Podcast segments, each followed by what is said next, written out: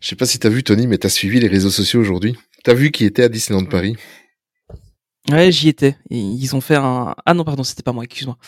Ah, non, bien, ça me tu m'as fait peur. non, mais c'est incroyable quand même. Ils, ont la classe quand même. Hein. Et il a l'air ils ont l'air tellement accessibles en fait. Après, tu vois mm. quand même qu'il y a des gens autour qui t'empêchent d'approcher trop, mais il y a mm-hmm. quand même des gens qui, lui ont parlé, tout ça, c'est quand même.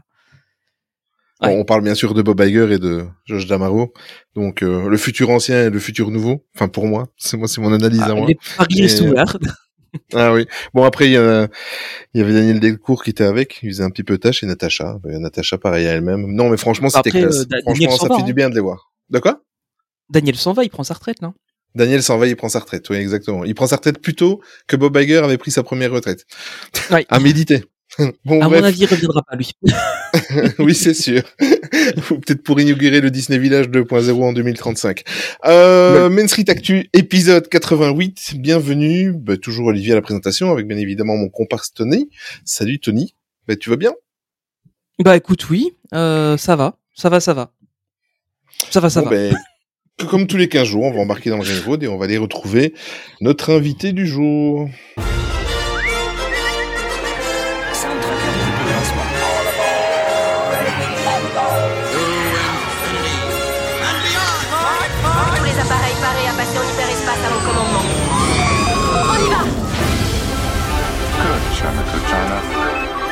Come to this happy place. Welcome. Welcome. Monsieur, dame, veuillez rester assis jusqu'à l'arrêt complet et attendre qu'on vous dise de descendre. This is Main Street, Main Street Station. Salut Marie, comment vas-tu? Salut, ça va bien et vous? Ça va super, enfin pour moi en tout cas, je sais pas pour moi, pour Tony. Oui, bah ça va, ça va, hein, ça va toujours quand on enregistre. Faut le positif. oui, mais aujourd'hui il y a, y a, Marie qui est avec nous, donc euh, parce que j'ai besoin, j'ai besoin de ses connaissances. Aujourd'hui, on a besoin de ses connaissances et, euh, et en plus de ça, vu le programme du jour, il va y avoir pas mal euh, de, de, petits sujets sur lesquels elle va pouvoir nous éclaircir et nous donner son ses avis. Et Marie, ben, vous l'avez reconnue, on va on va vous rappeler tout à l'heure où on peut la retrouver un petit peu, hein, mais c'est c'est on l'avait déjà reçue. C'est la deuxième, la troisième fois que tu viens, quatrième fois, je sais plus. Oui, troisième. Au, moins troisième, je pense, ouais. Oui, quelque chose du genre en tout cas. Hmm, mais on rappellera tout à l'heure. sur Internet.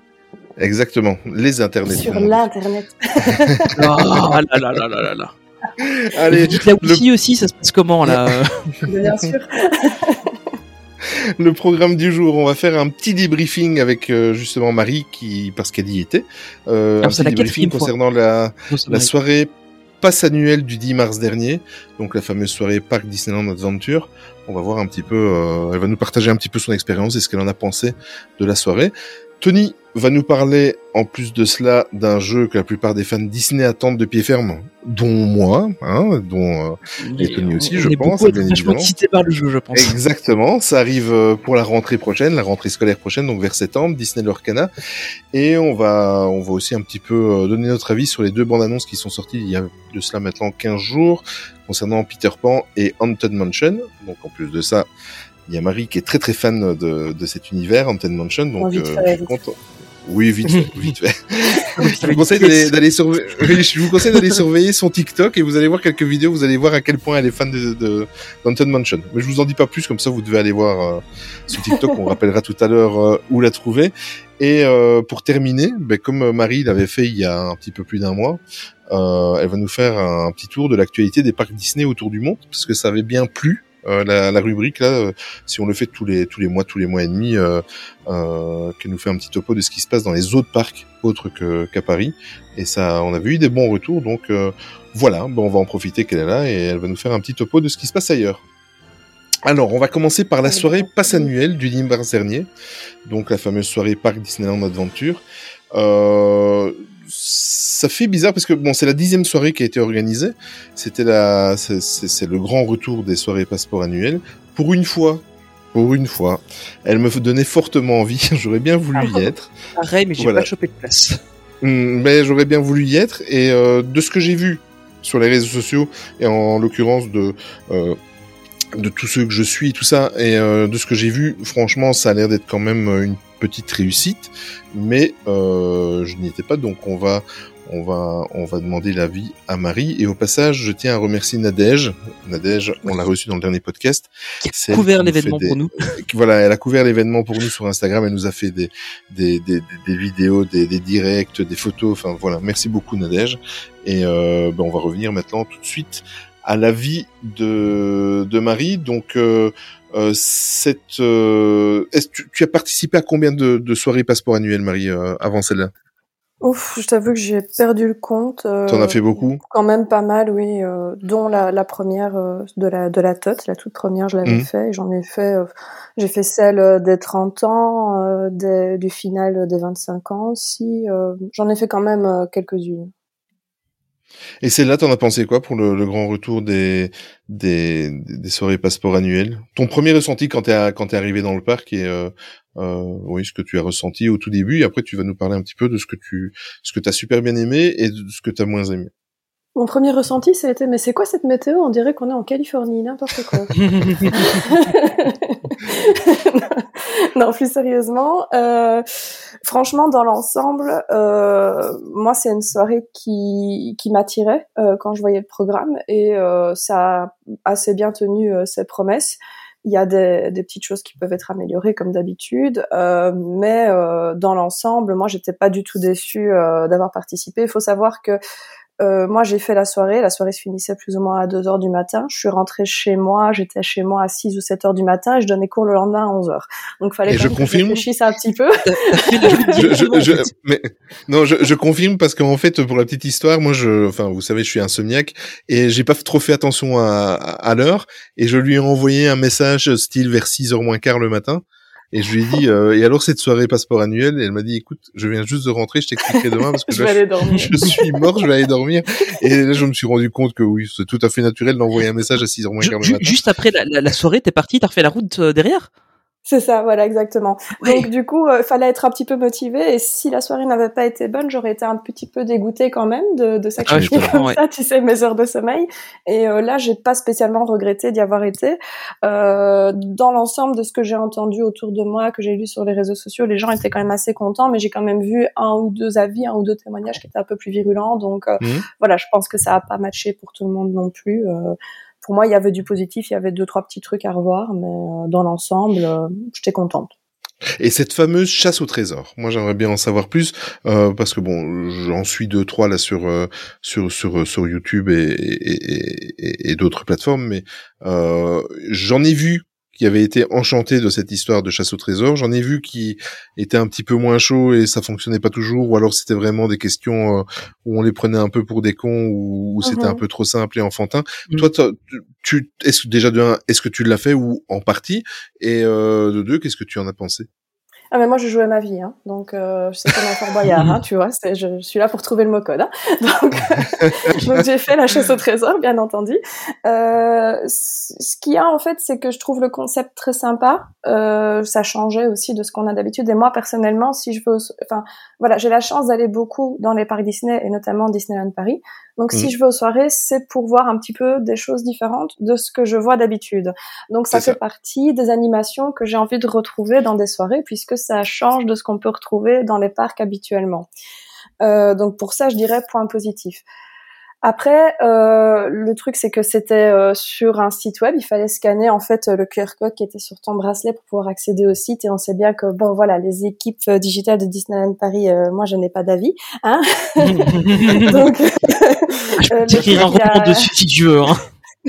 le, le début, euh, le site, il avait quand même un peu beaucoup de mal à charger, donc euh, c'était un petit peu euh, compliqué au début. Euh, le concept, en fait, c'était que il y avait la page web avec euh, la, carte du parc et euh, différents petits points comme ça, des petites locas où on pouvait cliquer. Et donc, il nous disait aventure numéro un tel et il nous disait ce qu'on devait faire à tel endroit pour obtenir l'indice. Alors parfois c'était repérer un mot qui était caché dans le décor et donc ça, ben faut dire ce qui est, c'est un petit peu neuneux. parfois c'était des chiffres qui étaient cachés, il fallait les additionner. Parfois c'était des lettres qui étaient cachées, il fallait les remettre dans l'ordre pour faire un mot. parfois c'était des indices, par exemple Mélanie qui était à Phantom Manor, il fallait regarder la couleur de son bouquet. Euh, et ça mhm. c'était l'indice, ce genre de choses. Donc euh, il y avait les petites aventures et puis quand on avait euh, les indices des différents lands, il y avait un mot code pour chaque land et puis il fallait trouver le mot code final en utilisant les mots codes de tous les lands. Donc ça, c'était le, le, concept, en sachant qu'évidemment, on n'était pas obligé de faire toutes les aventures. À partir du moment où on avait assez d'indices pour essayer de trouver le mot code, on pouvait euh, essayer. Mhm. Et ah, donc, dans l'application, tu pouvais mettre ton, ton mot, tu pouvais mettre l'hypothèse que tu avais, et donc il te disait oui, c'est ça, ou bien non, c'est pas ça, réessaye. Donc du coup, euh, à part pour le mot final, où là, il te disait juste, on a bien enregistré ta réponse, euh, on verra ça plus tard, quoi. Et donc du coup, ça c'était le, concept. Donc moi, je trouvais ça sympa, mais voilà, au niveau des aventures, euh, j'aurais aussi voulu peut-être euh, quelques euh, autres indices un peu plus compliqués ou peut-être des questions de connaissances générales ou des questions aussi de manière générale où on n'était pas forcément obligé d'aller physiquement sur place. Voilà, qu'on gagne un peu de temps parfois mm. parce que voilà, ça aurait été des questions auxquelles on pouvait répondre ou peut-être des choses à repérer dans les attractions. Pour là, on aurait perdu plus de temps, mais ça aurait obligé les gens à vraiment participer et jouer le jeu aussi pas seulement à se rendre à un mm. endroit. Donc, mm. euh, est-ce qu'il y, avait pas de sympa, risque mais de pousser quoi il n'y avait pas de risque de te faire spoiler dans les. T'as pas entendu par exemple des des réponses qui fusaient parmi les gens qui étaient là parce qu'il y, y, a certaines attractions. Ah, apparemment, il y avait beaucoup de. Il y avait énorme. Hein, mais dans le bah, walkthrough de d'Aladin, c'était tu faisais la file quoi. D'ailleurs, ah première euh, fois au, depuis l'ouverture du parc, il y avait la file à cet endroit à noter. Hein. je t'avoue que moi, quand je suis passée euh, chez Aladdin, ça allait. Il y avait pas, euh, ça mm. allait, honnêtement. Euh, et j'ai vu des témoignages où des gens expliquaient, notamment qu'apparemment à Discoveryland, les gens avaient d'autres tensions et criaient les indices. moi, je les ai mm. pas croisés ces gens-là, donc j'ai pas eu de soucis. Euh, mais euh, dans l'ensemble, ça allait. les gens s'entraidaient aussi justement quand ils disaient ben là je bloque, je sais pas, donc ils se posaient des questions. Et ça c'est pour moi justement d'ailleurs en parlant d'entraide, le gros point noir de cette chasse au trésor, c'est qu'en fait elle était en français. Et donc personnellement, moi j'aurais été guest euh, non francophone, j'aurais vraiment été en mode les gars si vous voulez pas que je vienne, dites-le moi. Ah, quand, quand tu, quand tu chargeais, ah ben oui, ben forcément, même le, si... le site était en français, en fait. Déjà, le site, il... en fait, le site, tu, sais, tu pouvais le traduire en anglais, mais c'était pas facile, apparemment. Euh, ça fonctionnait ouais, pas très bien. ouais, mais c'était que la traduction, euh, parce qu'en fait, le, le, site, pour, info, on, on, sait, on, on, pouvait y accéder. Euh, oui, on peut toujours y accéder sans être dans le parc. Si on recule on peut toujours y accéder en, en changeant mhm. l'heure euh, de, ouais. On sait toujours y accéder. Et enfin, du coup, j'ai gratté un peu euh, le, le site et en fait, la traduction, c'est une traduction classique euh, c'est pas Google Translate, mais c'est un truc équivalent. Quasiment. Euh, ouais. des traductions automatiques euh, qu'ils ont mis en place sur le site. Donc effectivement, c'était pas super clair vu que là il fallait trouver des mots précis et de toute façon les mots tu ne pouvais les taper que en français. Exactement. Je te donne un, un, exemple. Aladdin, en fait, c'était des lettres qui étaient dispersées dans le parcours et il fallait les remettre dans le bon ordre et le mot c'était fidélité. Ben mhm. moi justement, typiquement dans cette attraction-là, quand il y avait des anglophones qui étaient là, des British, et elles m'ont dit, euh, excuse-moi, mais on sait pas ce que c'est le mot, on parle pas français, donc je leur ai donné le mot. Mais euh, clairement aussi, des fois c'était les personnages qui parlaient, il fallait écouter ce qu'ils disaient pour essayer de repérer l'indice. Ben les personnages ah parlent en français et disent des mots comme euh, jeunesse, etc. Ben fatalement mhm. pour des non francophones, déjà pour nous parfois c'était un peu chaud. Alors pour des non francophones, en fait, c'est pas c'est pas jouable. Et donc du coup, c'était un peu dommage. Je trouvais ça bien sur le principe d'avoir organisé tout ça, c'est super chouette, mais ça met toute une grosse partie des guests de côté. Et je me dis que ça aurait pas été si si compliqué de faire une deuxième série avec des mots en anglais en fait. Bah oui c'est ça parce qu'au final quand tu regardes les, enfin j'ai regardé quelques vidéos sur le sujet. Euh, de, de la soirée et au final quand tu regardes bah, il y avait des trucs c'était une pancarte bah, tu mettais le mot en anglais en français genre euh, je pense à vache euh, au niveau de la du dragon oh, bah tu mettais vache et cow et ça passait tu vois c'est ça et puis au pire tu euh, vois il y aurait eu deux trois aventures qui étaient pas accessibles pour les anglophones du style tu vois les personnages les caractères ils, qui auraient parlaient pu ouais, voilà, éventuellement ils ces personnages là bah, ils parlent pas et puis voilà quoi bah voilà c'est il y aurait eu moyen quand même de le faire puisqu'encore une fois on disait il y a pas besoin de faire toutes les aventures pour trouver le mot code donc ils mhm. auraient pu dire bah voilà cette aventure là elle est disponible qu'en français. Par contre, celle-là, elle est disponible en anglais, etc. Je pense qu'il y aurait moyen de trouver quand même euh, un petit entre-deux. Et ça, personnellement, c'était un des gros points noirs pour moi parce que même si moi, ça ne m'a pas affecté personnellement, je trouvais ça vraiment très dommage. Donc en gros, cette chasse au trésor, ça t'a plu, mais il y a quelques ajustements à faire la prochaine fois, quoi. Voilà, c'est ça. Pour moi, c'était c'était une bonne idée, c'était une bonne euh, première initiative, mais à, à, refaire, il y a des petites choses qui peuvent être évitées facilement, Mhm. facilement et qui pourraient vraiment améliorer le truc encore. Tu voulais poser Non, une question la- parce que je crois que je t'ai coupé. Ouais, en- Excuse-moi. En fait, c'est juste en fait j'avais des amis qui étaient sur le parc pour la soirée, avec ils avaient réussi à avoir des places et en fait moi j'étais sur mon téléphone en train de regarder le, le la, la carte et euh, de temps en temps je leur envoyais un message et, euh, vous avez trouvé celui-là? Et au final j'ai j'ai fait les aventures mais à distance. Mais bon genre quand t'avais le bouquet de de Mélanie bah tu tapais des couleurs au hasard ça passait quoi. Donc euh, Ouais. bon, alors évidemment j'avais j'avais un peu le temps de faire ça euh, et j'aurais préféré être sur le parc pour le faire. Mais au final même à distance c'était marrant à faire en fait. D'essayer de trouver euh, et alors tu vois bah il y avait des, des mots que je me disais ok ça ça pourrait être ça parce que c'est dans telle attraction des trucs comme ça. Et, euh, et du coup c'était un peu marrant. Et, euh, et eux ils étaient sur place. Alors de temps en temps ils me posaient une question euh, quand c'était un truc peut-être un peu plus sur une attraction ils me disaient ah tiens tu crois pas que ça ça pourrait être ça je dis non non ça c'est ça et enfin, du coup c'était même à distance il y a quand même moyen de, de s'amuser un peu à trouver les mots. Donc, je trouvais je trouvais que l'idée était pas mal. Et en plus enfin je pense que c'est un truc qui pourrait laisser dans le parc et régulièrement Oui. refaire en fait et ça donnerait un petit pour les gens qui vont souvent au parc mais ça donnerait un petit truc en plus à faire En, en, en Floride, ils font ça par exemple à Epcot. À Epcot, tu as tout un tout un parcours avec des un quiz euh, quand tu es autour du du, du, Du World Showcase.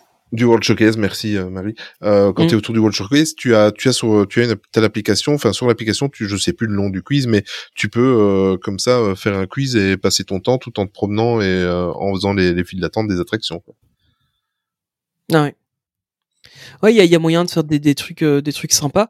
Et, euh, et franchement, enfin, je pense que c'est un, un, un concept qui pourrait, ça leur coûte pas très cher d'avoir le site web euh, qui tourne. euh, ça leur fait pas un truc énorme et, euh, et ça pourrait mettre un peu de, enfin, d'animation euh, en plus quoi, à, à, à moindre coût. Après là, on était final, que 7000, je sais pas Oui, voilà. si on est Oui, plus si ça. le site y tient parce qu'on est quand même à DLB. Mais en fait, ouais, c'est ça. C'est à mon avis, il faudra qu'ils mettent autre chose derrière. Et alors, et le, le petit truc qui est assez marrant, c'est que, alors, j'ai pas personnellement euh, fait le check, mais euh, apparemment, il y avait aucun renvoi de données. euh, donc en fait, quand tu mettais le mot code à la Non, fin, il y avait oui. rien qui repartait vers les serveurs en fait.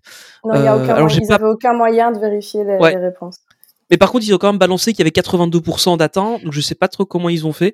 Euh, alors peut-être que Je pense que c'était moment décidé à l'avance. hein.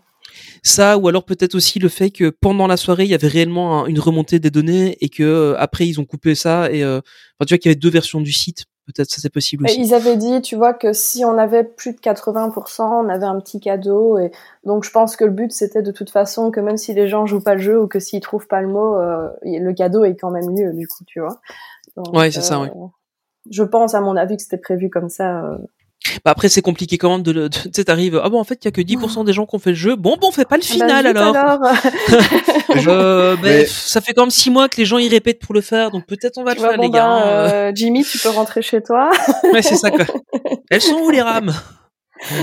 Et au, au niveau des shows, parce que bon, il y avait le, tu es euh, à Videopolis, il y avait le Disney Classic Celebration euh, avec euh, une grande célébration des grands classiques Disney des années euh, 90, Mhm. 90. T'as eu l'occasion de le voir? Malheureusement non, parce qu'à chaque fois il y avait trop de fils et on nous laissait pas euh, se mettre euh, dans la file. Donc Mm. du coup, euh, on a abandonné parce qu'on nous a dit il faut venir au moins 30 minutes à l'avance. On s'est dit 30 minutes à l'avance Ouais. plus le show, Ouais, ça te veut fait- ça dire te fait perdre ta soirée, en fait. au moins 40 minutes. Donc on, Mhm. finalement on s'est dit non. On a, on a essayé deux trois fois et on n'a pas réussi. On a abandonné pour les dernières. et le Jungle Boot Jive euh, sur euh, sur euh, le théâtre du château, le enfin la Jungle Boot Jive version Wish, hein. Mhm. mais euh, ça c'est Olivier Non, qui je- m'a dit ça aussi quand je l'ai croisé dans le parc. c'est vrai, mais voilà. Olivier, bah écoute, les grands esprits se rencontrent. voilà. Ça doit être le prénom. Euh, mais euh, ça, t'as eu l'occasion de le voir ou pas? Mais en fait, je l'ai regardé un petit peu de Mm. loin. J'ai pas loin. été faire la file encore une fois. Je l'ai regardé sur le côté parce qu'il était sur la scène du château. Donc même si t'étais à gauche, quand t'étais pas complètement Mhm. dans la zone, tu voyais. Et euh, moi perso, c'est un show que j'adore euh, de Ah base, Jungle. Book Jive. Et euh, ben là voilà, c'était pas c'était pas mauvais, c'était pas mal. J'ai j'ai beaucoup aimé réentendre les chansons dans le parc, Euh, mais euh, en ayant vu la vraie version complète avec les chars, tous les danseurs, tous les musiciens déjà et ici tout. t'avais avais trois joueurs de tambour par rapport à, à Voilà, l'armée que t'avais le vrai show ah bon après cl- clairement ils allaient pas faire revenir les gens euh, juste pour un Bah oui, c'est juste une soirée. donc, euh, euh, puis bon, tu voilà, sais, il y avait pas ticket tac, donc euh, le show Ouais. il perdait genre 60% de son intérêt au moins euh, sans ticket tac. Donc euh, du coup, euh, en fait, nous on s'est dit encore une fois, on aime bien faire ce qui est euh, exclusif pour les soirées. Jungle Book Jive, on a eu la chance de le voir plusieurs fois et en version complète et pas édulcorée. Donc on a juste un peu regardé vite fait, mais on n'a pas, on s'est pas euh, attardé dessus. Mais ça, c'est Mm. c'est bien ce que tu dis. Euh, c'est la deuxième fois que tu le dis depuis le début du podcast, mais c'est vrai que si vous allez, parce que j'en parle en connaissance de cause, parce que j'ai commis l'erreur euh, sur une ou deux soirées, euh, soirées euh, passeport annuel, quand vous allez, vous investissez d'ailleurs au rappel, c'était 55 euros le, le, le prix du de l'entrée. Il y avait un, il y avait un pourcentage pour les passeports annuels? Non. Non, c'était soirée c'était passeport annuel. 55 euros, voilà. C'est annuel. Hein. Donc, euh. Ben oui, c'est vrai, je suis bête. Avec deux accompagnants, c'est ça? Oui, c'est ça, deux Passeport annuel, c'est ça. Ben oui, je suis Mhm, con. mhm. Euh, mais bon, c'était 55 euros l'entrée, mais faites les choses que vous n'avez pas l'habitude de faire. Si vous allez souvent dans le parc, euh, évidemment, je, si j'avais été là sur place, j'aurais fait euh, à 100% aussi la chasse au trésor parce que Bah clairement, hein, la- c'était la nouveauté fait, de la voilà. soirée. hein.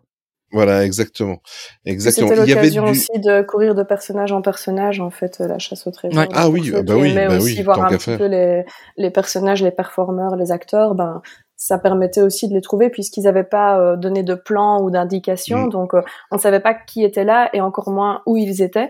Donc, le fait de suivre les aventures, ça permettait de tomber sur eux au fur et à mesure, en fait. Mm. Et très bonne idée d'ailleurs, euh, parce qu'il y avait quasiment que des, enfin non, il y avait que des selfie spots et euh, moi, Ah, je ça c'est le, le- le- c'est le mieux à faire. hein. C'est voilà pour ce genre de soirée, c'est le mieux à faire. Enfin, toi, tu l'as vécu. Enfin, toi, t'es pas très personnage, hein, je pense, Marie. Ah non, moi j'aime j'aime bien, mais j'aime pas oui. forcément prendre de photos avec eux. J'aime mieux les prendre en photo ou les prendre ça. en vidéo, mais pas forcément moi avec eux. Euh, mais honnêtement, tu vois, Tony, le il a une collection que- de photos de Winnie l'ourson. Tu peux même pas t'imaginer. Et de Pluto aussi, je suppose. dans mon incinérateur. Alors les photos de Pluto, c'est dans ma chambre à côté de mon lit et les photos de Winnie, c'est dans l'incinérateur que j'ai dans le garage. Ah. le pauvre. Vas-y, Marie. Mais franchement, le truc, en fait, c'est que je pense que pour Disneyland Paris, c'est la meilleure solution. Oui. Euh, parce qu'ils sont génétiquement incapables de gérer des meet and greet personnages. Euh, Ça, donc, c'est clair. coup, euh, ah, le génétiquement, là, il était. je, je pense qu'il y a que ça à faire. Oui. Mais euh, c'est vrai que si on pouvait avoir un mélange comme on a dans les soirées aux États-Unis, Oui. ce serait encore mieux. Où voilà, certains personnages sont en selfie spot et ça permet d'avoir une bonne cadence, mais certains personnages sont aussi en meet and greet où on peut en effet leur faire signer un autographe si on le souhaite, où on peut prendre la photo avec eux, etc. Il y a Mhm. moyen de faire les deux. Le seul problème ici, par contre, je trouvais que je trouvais dommage au niveau des personnages, c'est qu'il y en avait pas mal, oui. Il y en avait des rares, hum, sûrement, même si j'avoue que moi, mon niveau de rareté des personnages, il commence à être un peu haut. Une- Euh, Une fois qu'on va beaucoup sur les parcs et beaucoup dans ces soirées-là, c'est difficile de, de- d'avoir beaucoup de personnages rares qu'on n'a pas encore vus en fait. Oui, moi personnellement, il y avait qu'un personnage que j'avais jamais rencontré euh, dans ceux que j'ai vus ce soir-là. Donc Mhm. voilà. Après, je pense qu'il y a des gens qui en avaient plein qu'ils n'avaient pas vu. Mais le truc, en fait, c'est que certains personnages étaient vraiment bien intégrés dans leur décor du style. Par exemple, tu vois, tu avais Mélanie qui était euh, près du euh, près de l'entrée de Phantom Manor, là où d'habitude Mhm. tu as euh, Jack, Mickey, etc. Donc euh, c'est joli parce que tu as un beau décor et tout. Mais tu avais des personnages qui étaient tapés dans un coin entre quatre cordes noires, tu vois. Et euh, ça, c'était un peu dommage parce qu'il n'y avait pas du tout de décor mis en place, etc. Genre en, en Californie, pendant les soirées comme Oogie Boogie Bash ou autre, ils te tapent une mini-scène avec un petit décor et comme ça, en plus, bah, le personnage, il est en hauteur, tout le monde le voit très bien et il y a encore moins de risques que les gens viennent se taper pour faire une photo, per- perdre du temps, etc. Et ça, je me disais, ça aurait pu être fait, mais ça n'a pas été fait et l'éclairage était vraiment pas bon euh, la moitié du temps. Donc euh, voilà, si tu veux Oui. prendre des photos d'eux ou avec eux, euh, franchement, ça c'est à revoir parce que il y Mhm. avait plein d'endroits où il y avait même pas d'éclairage pour être très quand, tu vois, euh, Donc, euh, moi j'ai trouvé sympa, c'est qu'il il réouvre le- l'entrée des killboats pour euh, un des indices.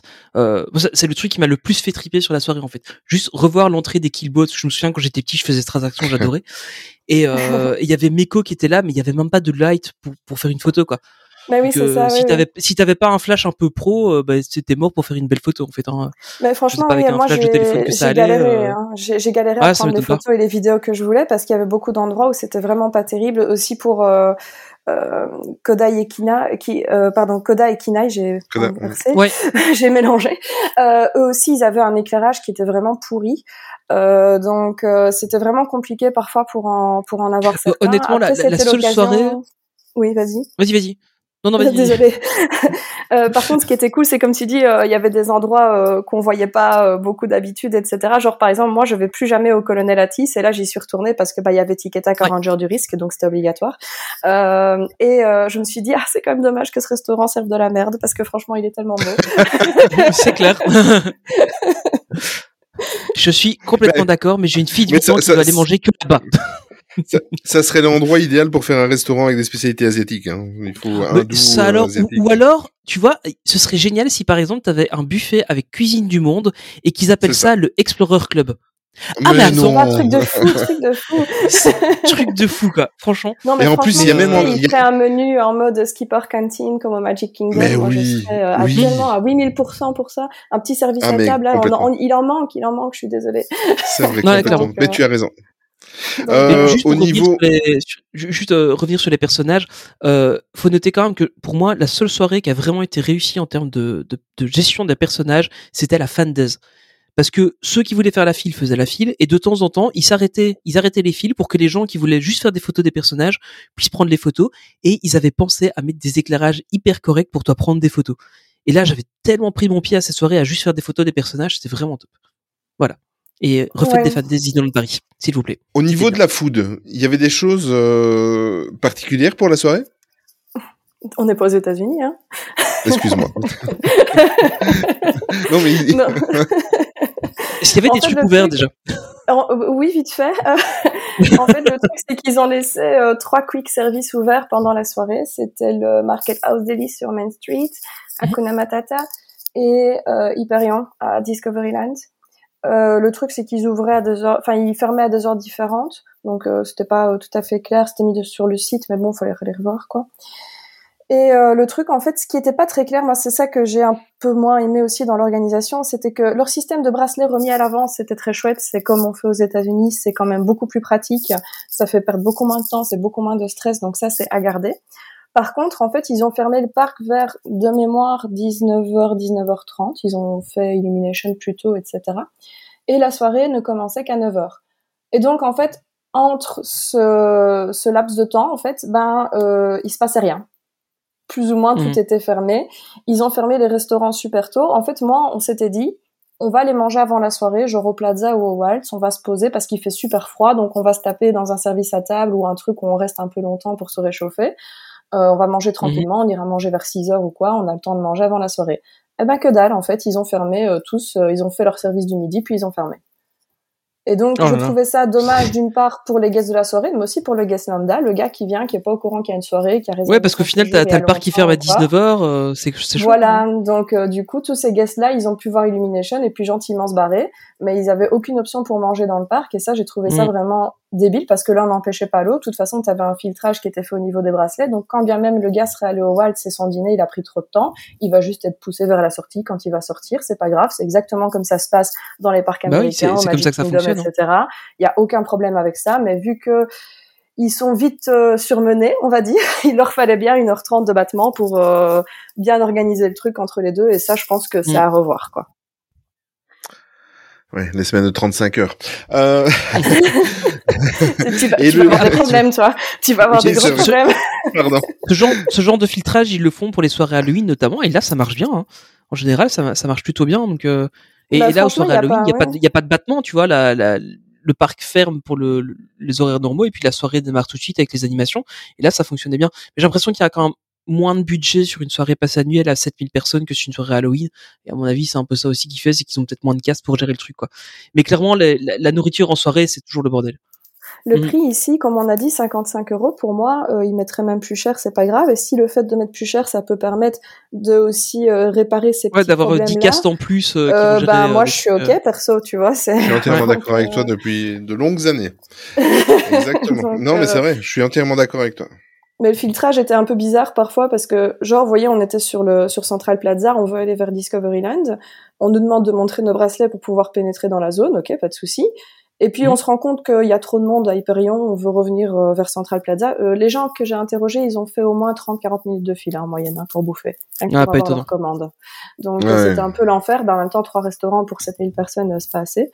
Et, Mhm. euh, et du coup, on veut revenir vers le hub. Et là, t'as des gars qui nous demandent aussi de montrer nos bracelets. J'étais là, quand bien même j'ai pas de bracelet, tu me dis quoi? Ben non, tu restes là. Enfin, il faut quand même que je repasse par là pour sortir. Bah oui, c'est ça, quoi. C'est genre, si j'ai pas de bracelet, je te dis quoi, je vais refaire Space Mountain. Enfin, Non, en fait, il, pas, il j'ai va te tenir la main, il va te raccompagner jusqu'à l'entrée du, un, un cast qui va faire ça par personne, tu vois, il va te raccompagner jusqu'à l'entrée du, du parc. Ouais, non. Et puis à un moment donné, pendant le spectacle, au début, le tout premier qu'ils ont fait, l'ouverture, euh, on a deux filles derrière nous qui nous font Excusez-nous, euh, c'est quel show ça euh, des, des filles qui parlaient que anglais. Et en fait, elles avaient rien à faire là. Elles étaient pas passeport annuel, elles étaient pas du tout au courant de ce qu'il y avait, c'était pas du tout rendu compte. Elles étaient passées complètement à travers les mailles du filet. Ah Et. Elles étaient là, euh, c'était même pas genre elles ont essayé de gruger, c'est genre elles se sont même pas rendues compte quoi. Bah, au Donc, final, voilà. pas mal pour elle, quoi. Et, et, et le show euh, final, le, le show de fin de soirée, tu l'as trouvé comment? C'était un peu léger. on s'attendait quand même C'est ce que tout le monde dit, c'est ce que tout le monde a dit, ouais. Ouais, c'est ce que j'ai entendu aussi autour de moi euh, quand le show a eu lieu en lui-même. euh, les réactions que j'entendais, c'était euh, Ah, tout ça pour ça. c'était un peu léger, quoi. En fait, euh, ils ont chanté euh, Just Like We Dream It. Il y a eu deux trois feux d'artifice et puis c'était bonne soirée, quoi. Donc euh, c'était un peu léger. Ok, donc euh, sinon pour cette soirée, tu un petit bilan euh, vite fait en deux trois phrases. Qu'est-ce que tu, qu'est-ce que ou une petite notation ou voilà, qu'est-ce que, est-ce qu'il y a eu une amélioration par rapport aux autres soirées passeport annuelles? T'as senti un petit peu, euh, un petit peu, oui, d'amélioration ou pas? Oui, moi je dirais qu'il y a un net progrès. Euh, on va faire du mieux. Et voilà, il y a quelques petits trucs qui peuvent être euh, améliorés. Et si pour ça il faut passer par une petite augmentation de prix, je pense que la plupart des gens seront pas forcément contre parce qu'on n'est pas non plus à des budgets de dingue. C'est ça. Mhm. Mais écoute, merci d'avoir partagé avec nous ton expérience, en espérant euh, qu'il y aura encore d'autres soirées où tu seras ne pas me faire taper aussi. nous- hein. Et qu'on arrivera à avoir des places pour ces soirées. Je, je sais pas toi comment t'as fait pour avoir tes, tes, tes places, mais euh, moi j'ai j'ai essayé, tu vois, sans trop de conviction parce qu'on n'était pas sûr de pouvoir la faire. Mais je me dis bah je vais tenter, si j'arrive à choper des places c'est bien. Et euh, bah, au final impossible quoi. Sit down, fait un ça sacrifice après. à, euh. à chaque membre de la famille Disney euh, qui était décédé en fait. Donc euh, du coup voilà, Ah oui voilà, c'est le secret. je vais m'y mettre. Bon, allez, on se sacri- sacrifierais dans... bien Winnie l'ourson. Hein. Dans le doute. Allez, ouais, laisse Winnie l'ourson tranquille. On se retrouve dans une minute 40 plus ou moins et on va parler de Peter Pan et Wendy tout de suite. Raconte-moi. Comment es-tu arrivé au pays imaginaire?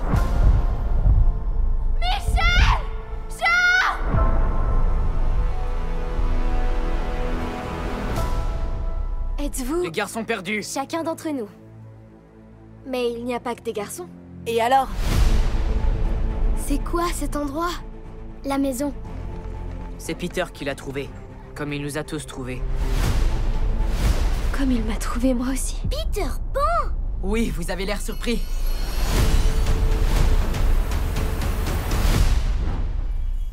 Qu'en dites-vous les garçons? Prêts pour l'aventure? Ça a l'air d'être vraiment loin. Moins loin que tu ne le crois.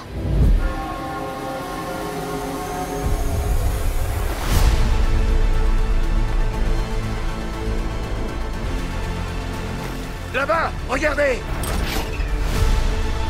De quoi as-tu aussi peur, mon ange Peut-être que j'ai pas envie de grandir.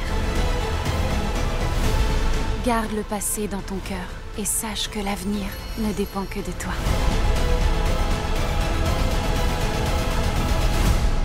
Wendy Moira Angela Darling. Peter Pan?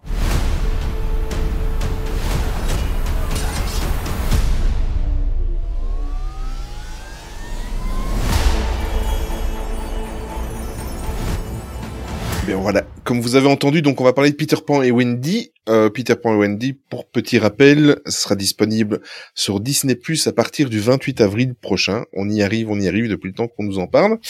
C'est réalisé par David Lovery et avec euh, déjà ce qu'on a vu. On, pourquoi on vous en parle? Parce qu'il y a la bande-annonce qui est sortie il y a plus ou moins une dizaine de jours, 15 jours plus ou moins, au moment où vous écouterez ce, ce podcast. Et euh, voilà, on va vous donner un petit peu vite fait euh, notre notre avis et, et, et ce qu'on a pensé de, de cette petite bande-annonce. Euh, il y aura Jude Law en capitaine crochet et de ce qu'on Ah, a ça j'ai tellement hâte. Moi je dis oui. Franchement, Je dis oui. ah oui, ben évidemment. Ah, déjà Jude Law, euh, Enfin, voilà. Déjà, Jude de Law dans un film, c'est tout. Exactement. là. Mais, mais vas-y, Thomas, euh, Th- Thomas, je parle euh, comme si c'était mon fils. Ah, t'as t'as invité ton fils euh... Ah, je savais pas. Non, bah, pas salut. Thomas. Écoute, euh, bonjour, écoute. là. Enfin, au moins, lui, il fait pas des blagues à la con. Alors, désolé, Tony, c'était Parce qu'il facile. ose pas devant toi. C'est vrai. Euh, bon, ben, au niveau du synopsis, ben, si vous connaissez le roman de, de James Matthew Barry de 1911 ou la version animée, ben, voilà, il n'y a pas, apparemment, il n'y a pas de grande nouveauté, hein, donc c'est un, c'est un, un film qui va être presque un copier-coller de, de ce qu'on connaît déjà. Euh, Tony, toi, quand tu l'as vu, t'en as pensé quoi? Bah écoute, euh, honnêtement, j'attendais rien du tout de ce film, euh, mis à part Jude Law. Très sincèrement, euh, j'attendais rien. Et j'ai vu la bande-annonce, ça me botte bien en fait. Ça a l'air pas mal. Peut-être que, comme ils vont le sortir sur Disney+, il y aura peut-être un peu moins de budget sur le film. euh, c'est ce qui me fait un peu peur, honnêtement. Euh, Mais j'ai pas trouvé d'informations, en fait, sur le budget. mais non, c'est ça en fait. Il y a pas, il y a pas d'infos sur Mm. le budget. Euh, c'est une sortie directe sur Disney+, donc on sait clairement que bah le, le budget sera pas le même que s'il y avait une sortie cinéma. Et sachant que Jude Law est dans le film en tant que capitaine Crochet, est-ce que tout le budget de la production n'est pas passé pour avoir Jude Law? Ça peut faire peur. Donc, euh, En tous les cas, de ce que j'ai vu, c'est pas, c'est pas passé dans la CGI, hein, parce qu'elle est toujours aussi merdique, surtout quand on voit les Oui, enfants mais, mais, Mais, mais en fait, c'est ça, c'est ça qui me fait un peu peur, c'est que, euh, euh, enfin ouais, j'ai j'ai l'impression que la, la, la production n'a pas été énorme dessus, euh, au vu de la bande annonce. Alors clairement, les images sont sympas, mais euh, bah, on voit, il y a des moments que c'est pas, euh, c'est pas foufou. Euh, mais mais il me botte bien. Euh, bah alors on sait que euh, voilà, euh, Peter Pan n'est pas roux, euh, la fée Clochette euh, n'est pas blonde. Euh, ça va être, euh, enfin on le sait, hein, ça va. Ça, y est, c'est que- parti. Hon- Honnêtement, j'ai pas regardé du tout euh, ce qui s'était passé sur euh, sur les réseaux sociaux. J'en- J'en ai marre. En fait. J'ai j'ai même pas regardé. Euh, le, le seul truc que je retiendrai, c'est que pour moi, euh, jusqu'à présent, le meilleur Peter Pan, ça reste Hook. Euh, et euh, voilà, moi je comparerai ce film avec celui-là. Voilà, Réalisé par Steven Spielberg en 1991, 1991. avec Robin Williams. Oh ben oui, le regretté Robin Williams, évidemment. Et euh, pour information, c'était Dustin Hoffman à l'époque qui faisait, euh, Oui. si je me trompe pas, qui faisait le Capitaine Crochet, qui Et était qui un, jouait un bon Capitaine incroyablement bien. Il Mm, jouait super bien. Exactement. Et, Julia toi, Roberts en euh, fait Clochette aussi, qui était terrible. C'est vrai, Julia Roberts, oui. Et là, euh, Ah oui, personne ne râlait parce que elle était de couleur, bande d'abrutis. Bref, ça c'est voilà. Ouais, est- Euh, Ma- euh, Marie, toi, t'en as pensé quoi de de de ce trailer? Euh, pas spécialement de d'avis à ce stade-ci. Euh, je veux dire pourquoi pas. Moi, j'avoue que c'est pas les films qui me bottent le plus non plus. Euh, Ouais. Je les regarde toujours euh, par acquis de conscience, mais euh, c'est pas ceux qui m'emballent le plus. Euh, voilà. Après, clairement, euh, Jude Law, ça peut marcher. Tu parles des live ac- action, tu parles des live action en, en général? C'est ça, voilà, les, Mm. les dessins animés qu'on essaye de retaper en live action, c'est pas euh, ce qui me botte le plus de manière générale. Donc, euh, c'est pas, c'est pas une cata, mais c'est pas non plus euh, le truc qui va, que je vais attendre le plus de l'année, quoi. Mm. Euh, par contre, j'aimerais quand même mettre un petit taquet à Disney Belgique au passage, puisque j'adore faire ça. Euh, la traduction, s'il vous plaît, on en parle. Euh, la BO qui est, enfin, ils ont mis euh, la, la bande-annonce en VSTFR avec euh, la, le- l'audio en anglais et des sous-titres en français et ils ont quand même traduit le nom de famille de Wendy en mettant chérie quoi. Oui, c'est vrai. Ah ouais? Ils ont mis ma, ils ont mis Oui, oui. ma Wendy chérie donc les Alors, mecs je- sont je- même je- pas au courant que Wendy s'appelle Darling donc euh, voilà j'ai envie de dire. je t'a- je euh, t'avoue, j'ai pas, c'est- j'ai pas trop regardé euh, le, enfin, j'ai juste regardé en, en VO, donc euh, j'ai pas fait attention. Mais Mais c'est surtout bah, le stagiaire qui a fait Google. de- Voilà Google Trad. c'est Ouais, mais, mais je pense Donc, que, bah, on- je pense que pour les bandes annonces, ils sont plus, hein, c'est des traductions automatiques, hein. C'est en fait tu vois le mais là c'est même pas une traduction automatique euh, de, de YouTube c'est vraiment des sous-titres qui ont été rajoutés. Oui, mais, quand mais, même, mais je pense que, euh, je- eux, même les, vois, les, boîtes, les boîtes comme euh, Disney, pour ce genre de oui, trucs, ils font, ils font des traductions automatiques, ils sont, ils, Probablement, mais bon. mais, c'est quand même une grosse bourde que tu laisses passer. Il, je veux dire, il y a quoi? Il y a deux minutes de bande-annonce, c'est pas, c'est pas la mer à boire non plus. Euh, et donc c'est le passage, bah, c'est tout à la fin quand tu vois Jude Law et qui lui dit euh, Ma Wendy, Moira, Angela, darling. Enfin, et eux ils ont traduit ça par euh, Ma Wendy, Moira, Angela, chérie Chérie. dans le sous-titre. Oui, donc ça, quand j'ai vu ça, je me suis dit les gars, non quoi. c'est parce qu'en fait, il y a une, une relation entre eux que tu ne comprends pas encore parce que Ça t'as doit pas vu être le ça. film. C'est pour Bah ça. oui, c'est ça, ça doit être forcément ça. Voilà, voilà. Bon, allez, euh, on va aller faire un petit tour du côté d'un manoir hanté. Tout de suite. Lequel? Bienvenue chez nous. Je sais que cet endroit n'est pas aussi chaleureux que ce que j'espérais. Mais je vais allumer une bougie à la vanille et tu vas voir, ça va réchauffer l'ambiance. Tu en es sûr? Ok, on s'en va. Ce manoir est étrange. Et elle va avoir besoin de toute l'aide disponible. Vous voulez être un héros? Je passe. J'ai 2000 dollars. C'est quoi l'adresse? I'm gonna move into a house without windows. So I won't see you walking by. Les gars Walking by Besoin d'aide? With your new. Cette maison a la manie de vous jouer des tours.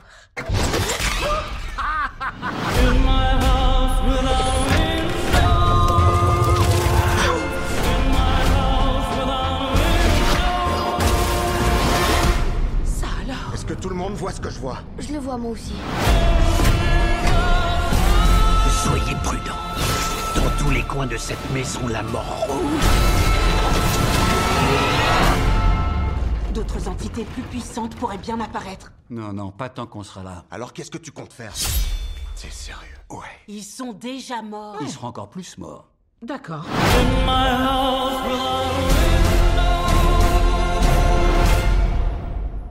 Haunted Mansion, donc sorti en salle prévue pour le 28 juillet prochain.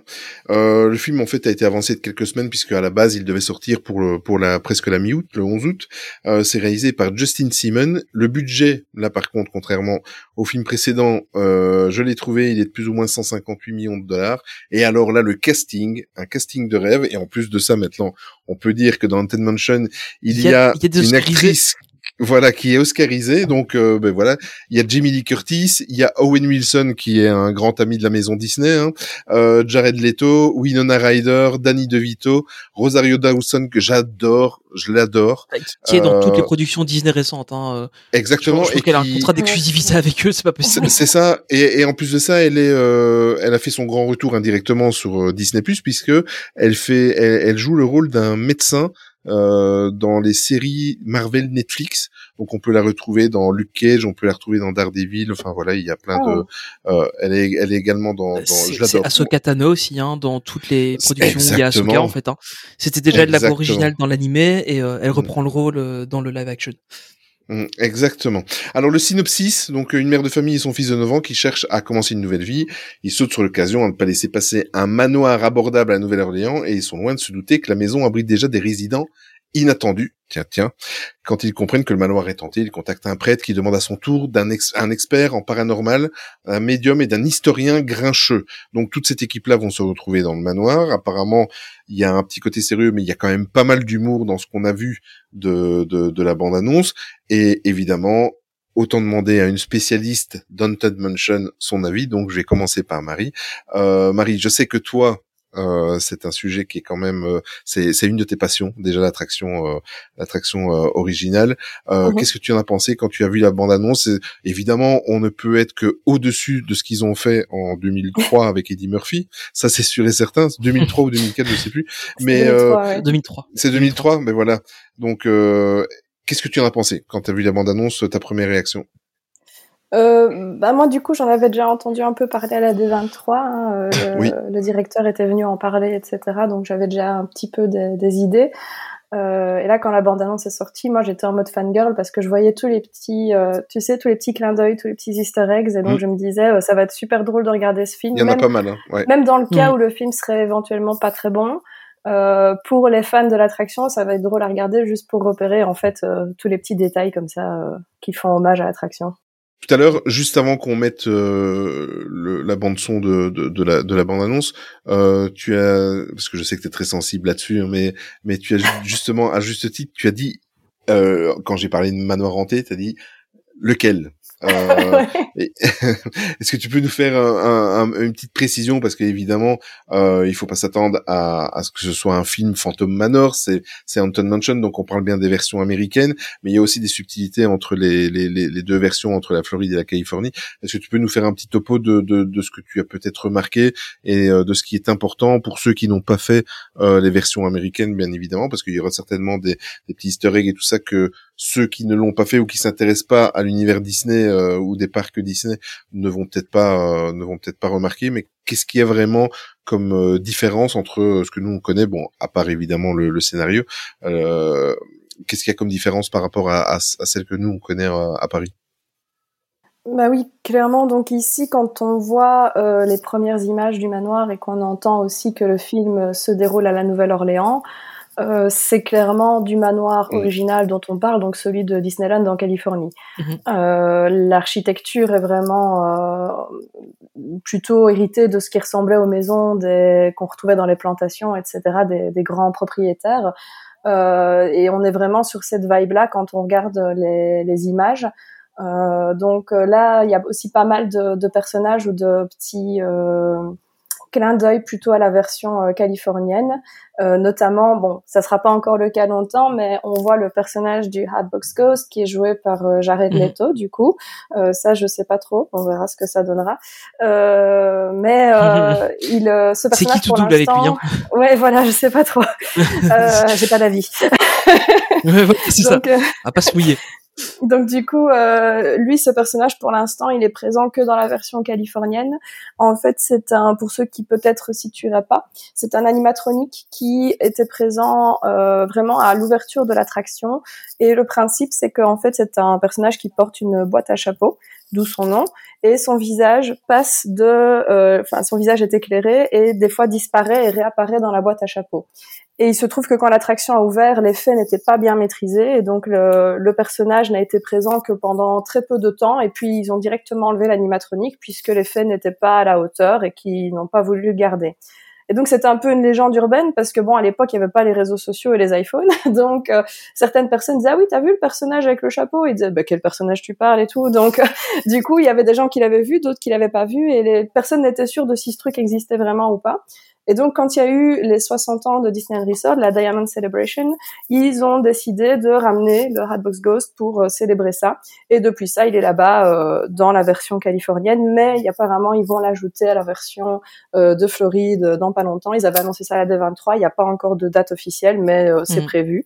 Donc euh, voilà, ça c'est clairement des, des petites notes qui font qu'on est vraiment sur la version Californie plutôt qu'une autre a priori. D'accord. Bah, clairement l'architecture, hein, déjà rien, rien que ça. t'as- Oui. enfin, voilà. On Mhm. sait que ça se passe à la Nouvelle-Orléans, donc clairement c'est cette version-là euh, Mhm. qu'on- qu'on va avoir. euh. Absolument. Déjà dans le premier film, hein, c'était celle-là, je pense.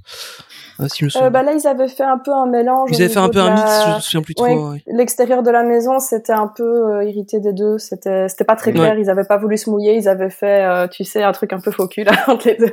Ouais, ouais. Donc, Ouais, euh, en fait, euh, c'est- c'est la Haunted Mansion américaine. voilà. voilà, voilà. Toi, Tony, ton avis sur euh, Bah écoute, Sur ça me botte énormément. J'ai très été très très déçu de la version 2003. Alors, je vais pas vous le cacher, j'ai rigolé hein, parce que c'était marrant, mais euh, j'ai j'ai regardé une fois le film, peut-être deux grand max, mais euh, c'est pas le Mhm. film que j'ai regardé régulièrement. Euh, J'attends énormément de cette version. Euh, déjà par, par le casting, hein, euh, Jamie Lee Curtis, Owen Wilson, Danny DeVito, euh, voilà, je me suis déjà convaincu rien avec ça. Euh, J'attends beaucoup beaucoup. Euh, J'espère qu'ils se prendront quand même un minimum au sérieux, pas quand, dans la version avec Eddie Murphy, mais qu'on restera quand même sur un côté un peu déconnant euh, de Haunted Mansion, parce que c'est un peu un peu ça l'intérêt aussi. Euh, et, vu la bande annonce, je pense que ce sera assez respecté. Euh, mais ouais, moi ça me ça me botte énormément. J'ai très très hâte de le voir. Mm. Euh, et, et, et puis, enfin, du coup, si, enfin, ce que j'espère, c'est que ça va vraiment marcher, qu'ils vont pas commencer à vouloir en faire une licence parce qu'il faut arrêter. euh, Ils en font un, ce sera très bien. Euh, Mais Mm. par contre, peut-être que ça permettra aussi après de lancer l'adaptation d'autres euh, d'autres attractions euh, en film, euh, mais de le faire de manière très qualitative et sans vouloir tout de suite euh, Tower of Terror, sur vous une plaît. couleur. Terror. mais, mais elle était prévue hein, avec euh, Scarlett Oui, je sais, avec euh, c'est ça, exact. Mhm. C'était prévu. Ça en est mais où, ça, d'ailleurs. Ben, pour l'instant, il n'y a plus rien. hein. Euh, Ouais. Ça a été mis en pause euh, après le Covid, puis après avec les, les- les petits trucs aussi qu'il y avait eu avec la sortie de Black Widow sur Disney Plus en direct. Enfin, voilà, il y avait quelques quelques histoires et pour l'instant, il n'y a plus d'infos. Mais euh, donc j'ai j'ai vraiment très très hâte de le voir. Euh, et puis bon, ben, on va pas se le cacher. Euh, à quand après imagine une adaptation de Phantom Manor? Parce que là, il y a tellement avec le land et tout, il y a moyen Ouais. de faire un truc tellement bien quoi. Mais euh, Ouais. ouais. Et toi, toi Olivier, t'avais fait. Du coup, t'avais quand même fait la version californienne de l'attraction, je pense, hein, quand t'avais été. Il y a, Alors moi j'ai fait la version californienne mais ça remonte fais les deux. maintenant, c'était il y a 20 il y a 20 ans euh, et j'ai fait euh, il y a il y a 8 mois euh, la version en Floride mais euh, franchement enfin moi mon si dans l'ordre c'est Californie et Floride. Voilà, ce sont Mhm. mes deux mes deux mes deux préférés.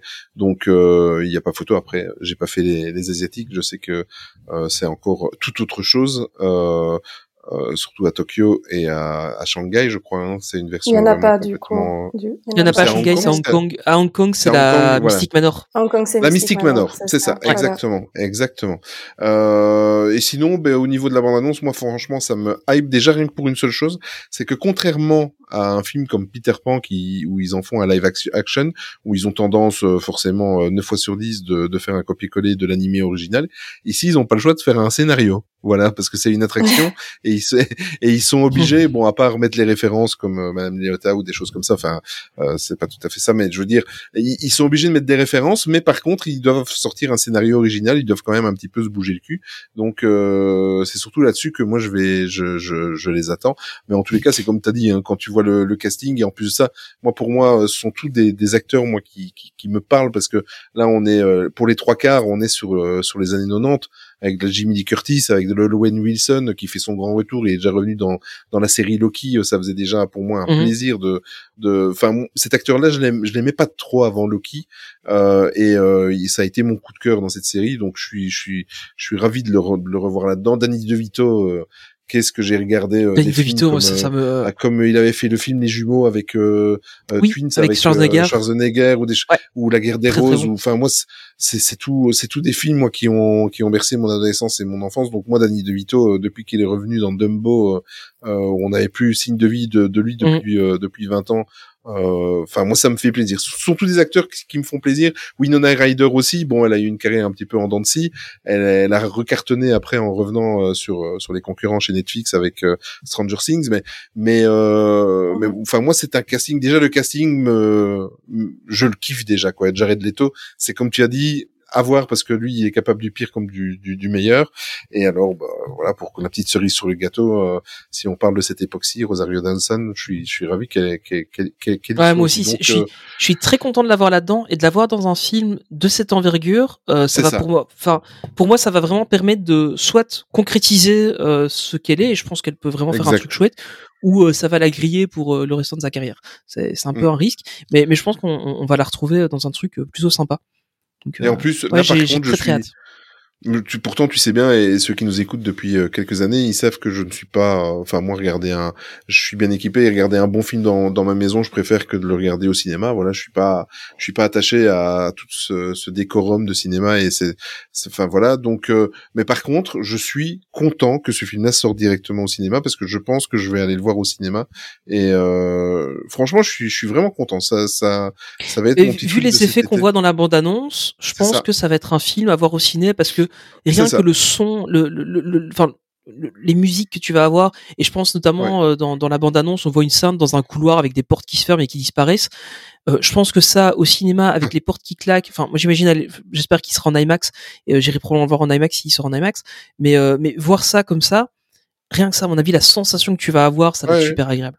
Tu veux dire celles euh, clairement, qui, euh, qui, qui disparaissent, genre euh, que le, qui se rétrécissent dans le mur, là, tu veux dire? Ouais, c'est ça, ouais. Ouais. Ça, Ce- pour moi, c'est une référence à la stretching room, en fait. Oui, Tu je vois pense, hein. c'est, Oui, moi aussi, ouais. Parce que c'est le même papier peint, tu vois aussi les gargouilles Ouais, dans c'est le ça, fond. ouais. Donc, pour moi, ça, c'est une référence à Il n'y a ni porte ni fenêtre. Hein. Ouais, clairement. Et mais justement, ce, les- l'effet tant qu'il est dans le, enfin tel qu'il est dans la bande annonce, bah, moi c'est un truc, c'est le genre de truc qui va vraiment te donner euh, des petits frissons dans le cou euh, quand tu seras dans, le, dans la salle de cinéma, quoi.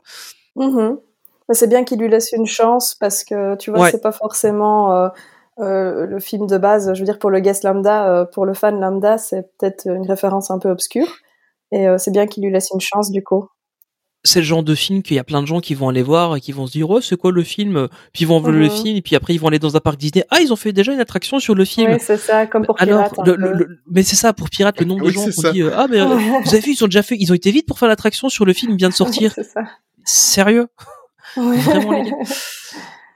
Mais le Enfin directeur bon, du film, euh, c'est apparemment, pour ce qu'il nous avait expliqué à la D23, c'est c'est un fan euh, de l'attraction et c'est un ancien cast Mhm. de l'attraction aussi. Ah Donc, oui donc coup, euh, euh, il, a travaillé oui. dans l'attraction en tant que cast. Donc du coup, euh, il a Alors, il va avoir du pas mal de respect. petits détails, de Mhm. petits easter eggs. Donc je pense que ça peut être je trouve que tu le ressens déjà dans la bande-annonce, le respect Oui. euh, de, Mhm. du matériel de base. Enfin, ça- après c'est peut-être parce qu'on est fan aussi qu'on fait plus attention à ça. Mais honnêtement, j'ai j'ai vraiment l'impression qu'ils ont envie de respecter la- la- l'attraction et, euh, et, et pas juste euh, bah, bah, faire un film Il y pour a faire un quelques film. Quoi. petites références un peu Euh. obscures, tu vois. Donc euh, clairement, ils ont vraiment voulu Ouais. euh, bah, faire du fan service, hein, au final aussi. Ouais, c'est ça. Ouais. Donc, euh, et j'espère qu'ils vont pas trop tomber là-dedans, tu vois, comme ils ont pu le faire pour des Mhm. Star Wars par exemple ou des trucs comme ça où ils ont Ah ouais, ouais. clairement trop tombé dans, dans le fan service. Mais euh, bon après on, on, on verra. hein, mais euh, ouais, je suis assez, euh, Mm. je je suis assez hypé par le truc. Ouais, ça me ça me botte, botte énormément. C'est parfait. Tu sais, moi, il y a qu'un truc qui m'attriste, c'est que ça sort le 23 juillet, donc ça veut dire, Tony, qu'il va falloir penser à faire un hors-série pendant Bon, on fera un petit hors vacances. série, hein, des Voilà, honnêtement oui. ça. Et en, en Mm. vrai, si tu Ça veux le voir au ciné et si- s'il sort en IMAX, tu viens à Charleroi, on va se le taper tous les deux et Eh on ben, tu sais enregistre ce dans qu'on la fait foulée. Hein. Et on enregistre directement notre... Ça, ça serait Et classe. franchement, je suis chaud. Je hein. Tu passes à la maison Ah, je- après le, le film et on se l'enregistre, on se fait un barbecue après. euh, Je suis chaud aussi parce que, en plus de ça, je serai en congé cette semaine-là. Ça sera ma dernière semaine, mais je serai en congé, donc j'ai du temps. Là, je, je serai pas Ça- encore mais en congé, je note. mais euh, je pense que honnêtement, ça pourrait se faire. hein. Écoute, je note. J'apporte les que ce bon les, les brochettes. Ça va. Allez, c'est parti. Par ah oui, oui, en plus, t'as témoin. service traiteur, toi, au boulot. Tu dis, tu dis, Marie? Petit truc, je me demande s'il y aura pas deux méchants dans le film en fait, deux personnages euh, un peu euh, antagonistes. Tu crois? Ah. Parce que quand tu regardes l'affiche, en fait, pour ceux qui l'ont sous les yeux, Ouais. euh, on voit vraiment l'ombre de deux personnages bien distincts du manoir. Oui, c'est vrai, tu as raison. personnages. Et donc je me demande s'ils vont pas être tous les deux en fait euh, dans les, les méchants en fait euh, contre euh, Ah, ouais, les- peut-être, la ouais. petite équipe. Mais voilà, c'est juste une question que je me suis posée en voyant l'affiche parce qu'ils y sont tous les deux dans le fond quoi. Eh bien, rendez-vous fin juillet. Et euh, comme ça, vous aurez notre avis. Voilà. Euh, on va aller faire un petit tour du côté de Disney Lorcana avec Tony Juste qui va une, nous présenter. une- une micro, euh, une micro euh, parenthèse. Euh, si vous voulez un peu avoir plus d'informations sur les attractions Phantom Manor, Haunted Mansion, etc., il y a euh, Imagine Tree qui a fait un, un- un chouette, euh, qui a fait quelques épisodes là sur le sujet euh, et euh, il, s- il rentre vraiment dans les détails, donc c'est c'est plutôt intéressant. Si vous si vous dites creuser un peu plus le sujet, ben c'est ça peut être intéressant. Voilà. Et pour ceux qui, Très bonne idée. qui regardent en anglais, le meilleur c'est Off-Hand Disney sur le sujet. Oui. Lui il a. D'accord. Je note. Bon, allez, on va du côté de Disney Lorcana, on se retrouve tout de suite.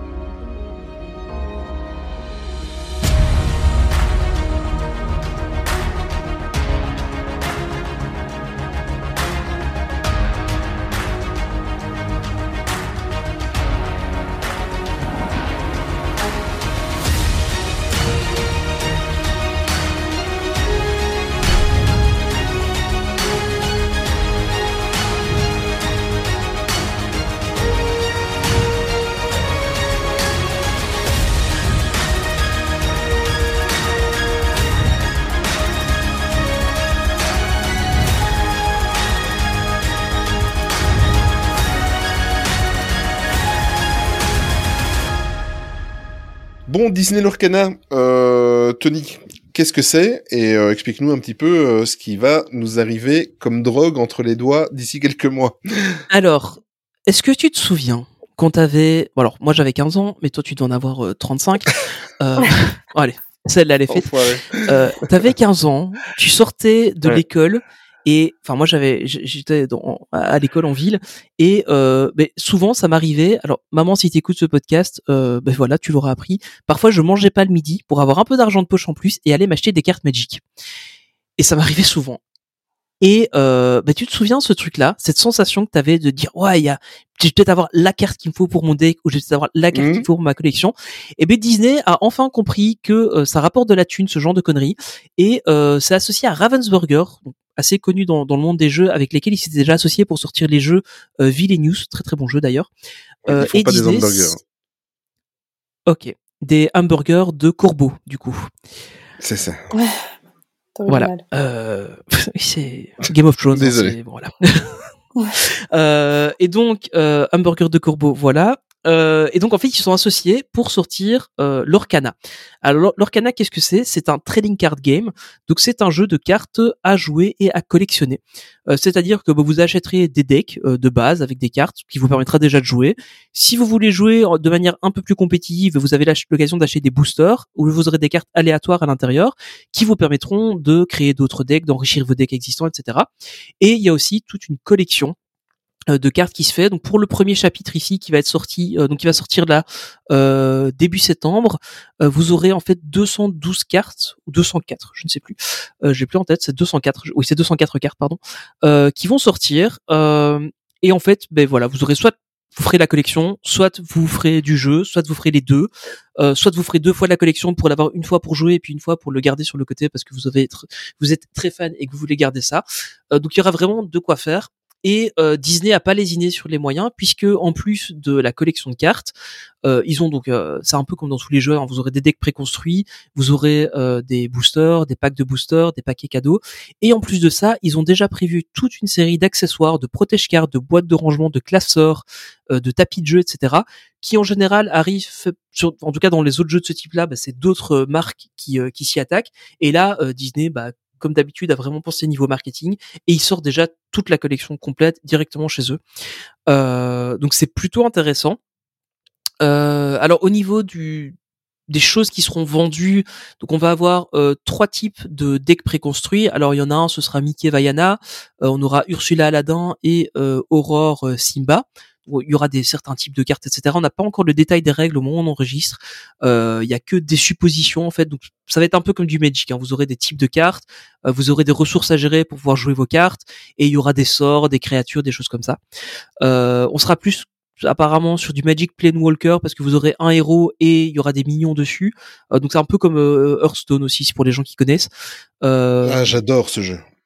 Bah, de ce que j'ai compris, ce sera un peu ça en fait, c'est que tu auras un, ça, personnage que avec des attaques, des défenses, exact, ouais. Ouais, et, euh, et alors le personnage, bah, il va avoir des minions qui seront les créatures que tu vas pouvoir gérer, etc. euh, avec des sorts, des choses comme ça. Euh, encore une fois, on n'a pas les règles, donc c'est que des suppositions, hein, ce qu'on dit là-dessus.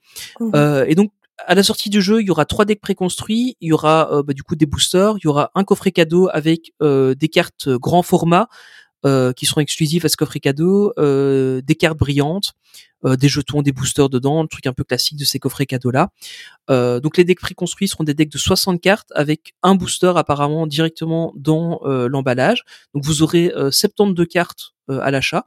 Pour 20 euros, c'est pas mal du tout. C'est c'est même Ouais. plutôt intéressant en fait, euh, parce que ben en fait pour 20 euros vous avez euh, des cartes qui vous reviennent à 27 centimes. Donc c'est c'est vraiment intéressant. Après vous avez Anthony des nous a boosters. fait un magnifique euh, tableau euh, comparatif. Ouais, hein. j'ai j'ai fait mon et, et là euh, ouais. Pour la Ouais. petite histoire, on a on a appris, je crois, il y a deux jours euh, les, les prix des précommandes. Du coup, j'ai commencé à faire Mm. mon tableau euh, comparatif. euh, et euh, donc, en, en gros, le le moins cher que vous pourrez avoir, c'est les decks préconstruits. Alors, le truc, c'est que, bah, évidemment, vous aurez toujours les mêmes cartes dedans, à part le booster. Donc, voilà, c'est pas le plus intéressant euh, pour euh, vraiment si vous voulez compléter votre collection. Donc là, c'est vous avez ça, vous avez des boosters. Les boosters, c'est des boosters de 12 cartes, euh, ce qui est plus que la plupart des, des autres jeux. Donc ça, c'est pas mal. Et là, ils seront pris de 6 euros et les paquets cadeaux, c'est 50 cartes euh, au prix de 30 euros. Donc c'est ce qui revient le plus cher, mais vous avez les cartes euh, géantes. Du coup, c'est c'est un peu intéressant. Voilà. Alors, on en avait discuté un peu sur le Discord vite fait avec certains. Au final, on est proche, voire même un peu moins cher que le prix des cartes Pokémon par exemple. Donc on est vraiment sur le prix d'un jeu de cartes avec des grosses licences. Euh, on est à peu près sur le même prix que Magic aussi. Mais par contre, si on vient le comparer à un jeu comme euh, Flesh and Blood par exemple, euh, là on est sur des decks à 12 euros. Donc euh, clairement, on n'est pas au même niveau au, même ni- niveau de budget. Mais par contre, il n'y a pas vraiment de licence sur ces jeux-là. C'est des jeux originaux. Donc euh, voilà un peu le, truc. Et alors il y a aussi euh, un pack euh, ultime qu'ils appellent le trésor des Illuminors. Donc apparemment Illuminor ce sera le rôle que nous on aura dans le jeu de ce que j'ai compris. Et là vous avez la boîte de stockage, vous avez deux boîtes de rangement de deck, vous avez 8 boosters, des jetons et un guide du joueur. Apparemment la, boîte de stockage et les boîtes de rangement de deck ce sera exclusif à ce pack là. Par contre le pack ne sortira que en anglais. Mais bon, pense que on achète, enfin tous les On collectionneurs l'achèteront quand même, hein, euh, parce que bah voilà c'est c'est ça. Euh, et donc comme je l'ai dit, ils ont déjà prévu des des protège cartes pour euh, les pour protéger les cartes de, de jeu, des boîtes de rangement, des tapis de jeu, des classeurs, euh, et tout ça est disponible déjà en précommande sur pas mal de sites maintenant. Euh, donc c'est c'est plutôt pas mal. Euh, juste faites attention, euh, il y a beaucoup de sites qui vous a, qui, enfin il y a déjà des sites qui commencent à, à, à casser les prix alors que jeu est même pas encore sorti. Euh, renseignez-vous renseignez-vous bien où vous commandez. Euh, parce que voilà, euh, c'est comme pour tout, il y aura probablement déjà des faux qui vont circuler. Euh, et, et puis bah voilà, si vous faites la commande et que vous recevez pas votre commande, bah vous serez à, vous vous ferez avoir. Donc voilà, en, en- gros les prix ça va être donc 20 euros les decks, 6 euros les boosters, 30 euros les paquets cadeaux et les, les boîtes de 24 boosters, ça va être aux alentours des 140 euros à peu près. Donc euh, ça c'est les prix. Vous allez trouver euh, à peu près une marge de autour de 10%. euh, Enfin voilà, 10% en moins, 10% en plus, ça va être des prix à peu près euh, que vous allez retrouver un peu, un peu partout. Si vous avez vraiment des prix beaucoup moins chers que ça, faites attention à ce que vous achetez. Et, Euh, et voilà. si, parce que tu, tu, tu, tu me connais, Anthony, mais euh, si je veux directement acheter la totale, ça va me revenir à combien? Alors, euh, on a fait le, le, le calcul. Alors, le, le truc, c'est que bon, ça a été calculé un peu partout, euh, mais en gros, euh, si on précommande tout le, jeu au prix plein, euh, donc en prenant donc tous les deck starters, une boîte de 24 boosters, la gift box et le, le pack Illumineur, ça revient à 289 euros, prix plein. Donc là, vous avez vraiment tout ce qu'il vous faut pour commencer. Vous avez euh, quatre, euh, enfin vous avez trois decks de base, euh, 24 boosters, c'est déjà largement suffisant pour vous faire euh, des cartes. Euh, et avec ça, vous êtes vraiment parti pour vraiment bien pouvoir jouer. Attention. Ça va, c'est une journée à Disneyland Paris. hein. oui, c'est ça. En fait, c'est pas super cher. Alors, le truc, c'est que l'adolescent que j'étais, qui devait s'acheter ses cartes. Magic euh, à 5 euros de booster et qui grattait le fond de sa poche pour les derniers centimes pour acheter son booster, bah, il trouve que c'est cher, mais au final, c'est des prix. Hein. Euh, et, et maintenant que bah voilà, je peux me le permettre, clairement, je vais tout acheter de base. Euh, et, et honnêtement, euh, c'est pas mal comme prix. Enfin, c'est dans les prix habituels. Par contre, faites attention, achetez ça, ça vous dit pas que vous aurez les 204 cartes du set de base. C'est ça. Euh, vous avez des cartes qui sont aléatoires, donc il y a des cartes rares, des cartes rares brillantes, etc. Donc euh, c'est comme voilà, les autocollants Panini, quoi. Ouais, c'est ça, c'est le même principe. C'est pas parce que vous achetez euh, 50 boosters que vous aurez toutes les cartes. Euh, bah alors clairement, bah c'est aussi, enfin le risque de genre de jeu euh, et on le voit avec euh, plein de jeux, hein, c'est qu'il y a des gens qui vont acheter ça pour faire de l'investissement aussi, euh, parce qu'on sait déjà qu'il y a des cartes qui vont être plus rares que d'autres, qui vont valoir plus cher, etc. Euh, on, on le voit déjà là notamment, euh, je pense, au- en fait ils ont sorti un set de, je crois c'est 10 cartes euh, à la D23 de cette année euh, que vous pouviez acheter. De mémoire c'était 50 dollars pour acheter les 10 cartes et c'était des cartes exclusives à la D23 alors il y a, y a une carte qui ne sera jamais disponible dans le jeu qui était que celle-là c'était la carte de Mickey. Euh, et les autres cartes en fait c'était une version exclusive de la D23 mais de cartes qu'on trouvera dans le jeu. Ces cartes là j'ai regardé ce matin la moins chère est à 400 dollars sur eBay. Une carte. Ben ouais. Alors qu'elles étaient à peu près à 5 euros la carte donc Tu n'en as pas acheté la explication là-dessus. D23, euh, Marie? Euh, non, non, j'en ai pas acheté. non mais si, si, si je t'avais connu un peu mieux à l'époque je t'aurais demandé de me les prendre Ouais, si tu m'avais dit, je te les aurais pris, mais désolé. Oui, ouais, mais, euh, Mais- mais il n'y a pas vous- pensé à ce moment-là, mais Vous sentez arriver les tournois en 2023-2024 dans toutes les conventions Disney? Mais bien ça, sûr. ça va arriver. Ouais, sûrement, ça, c'est hein, clair et net. sûrement. Mais c'est clair, et, et ça c'est le, pour l'instant c'est l'inconnu qu'on a pour l'instant, c'est que Disney a pas du tout annoncé le côté compétitif. Euh, bon déjà on n'a pas les règles du jeu. hein. Pour l'instant on n'a que le type de Mhm. carte qu'on va avoir, on n'a pas les règles. J'ai Alors j'ai regardé deux trois vidéos où les gens analysaient euh, Oui. les cartes et euh, j'ai- on a vu les cartes en gros plan. C'est Bah, c'est pour fait va, pour la- hein. c'est fait pour la compète hein, parce que oui, moi clairement, je suis on, un on sait gros où on gros va. fan. hein. Je, je suis un gros gros fan de je sais pas si vous connaissez le jeu de, de deck building euh, Dominion. Oui. Euh, je- je- j'ai la collection complète. Euh, bon, ça aussi, c'est j'ai 10 boîtes que j'ai achetées sur 4-5 ans. Euh, ça aussi, hein, c'est c'est 40. Bon, il n'y a pas ce- cette collectionnité aiguë qui, qui existe, mais euh, c'est 40 euros la boîte. Il y en a il y en a 10 qui sont sortis, donc euh, Mm. c'est souvent euh, moins. C'est c'est comme les strings et les culottes, quoi. Moins il y en a et plus c'est cher. Mais Ouais. mais mais euh, mais voilà. Mais moi, franchement, moi je vais tomber dedans. Mais c'est c'est clair et net. Je je vais je, ça va, je vais retomber dedans comme quand j'étais euh, enfant avec les autocollants Panini, mais je vais vouloir Ah mais pareil, euh, hein, c'est. ah, je vais trouver, je vais, je vais trouver l'excuse d'aller tous les jours au magasin pour, euh, tu sais, à la caisse prendre mon petit, euh, Ouais, ton paquet de cartes. euh, mon petit paquet de cartes tous les jours et au final, ben, euh, euh, t'auras fait 30 fois 6 euros à la fin du mois, t'en auras eu pour 180 boules, quoi, tu vois. Ouais, c'est ça, quoi. C'est, euh, le risque. Hein. Mais moi, je vais tomber dans. Par contre, Marine, euh, elle ne dit rien depuis le début. Je pense que ça ne te dit rien du tout, ce jeu. Tu t'en fous complètement, je crois. Non, c'est pas que je m'en fous, mais je, je laisse Tony parler parce qu'il en parle beaucoup mieux que moi. euh, mais je dois te dire que euh, moi, que ce soit au niveau temps ou au niveau argent, faut- à un moment donné, il faut que je fasse des choix.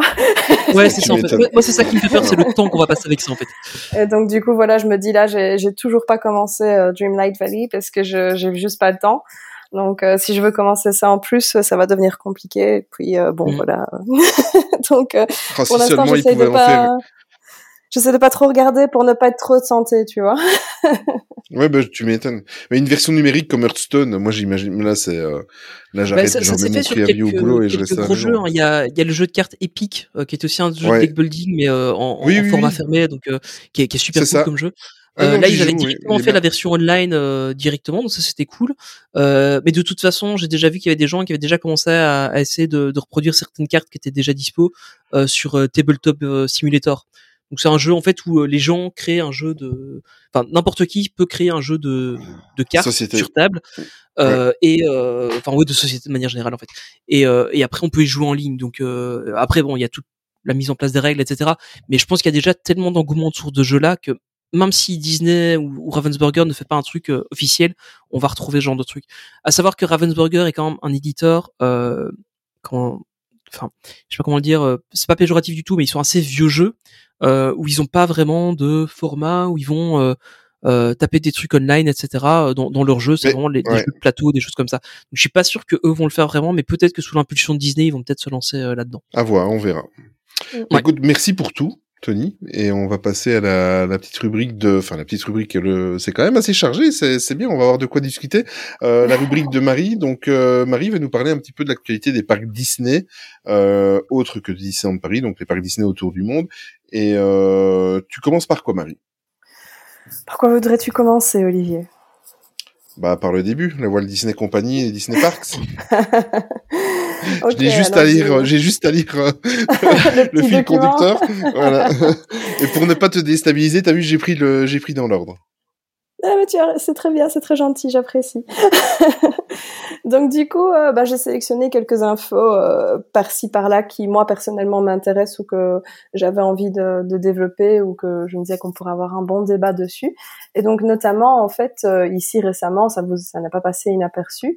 euh, on parlait du fait que déjà euh, on avait nos deux amis qui sont en visite euh, à aujourd'hui euh, au moment où on enregistre ce podcast euh, à Disneyland Paris et un peu av- avant euh, notre ami Bob avait aussi euh, fait euh, des conférences, des interviews pour parler un petit peu de, de la politique de la Walt Disney Company et de certaines décisions qui avaient été prises, Mm. notamment en matière de euh, prix qui ne lui convenaient pas forcément, qu'il pensait que ça avait été parfois peut-être un peu trop agressif et que euh, ce n'était pas une stratégie payante et que donc il avait peut-être envie de revenir dessus.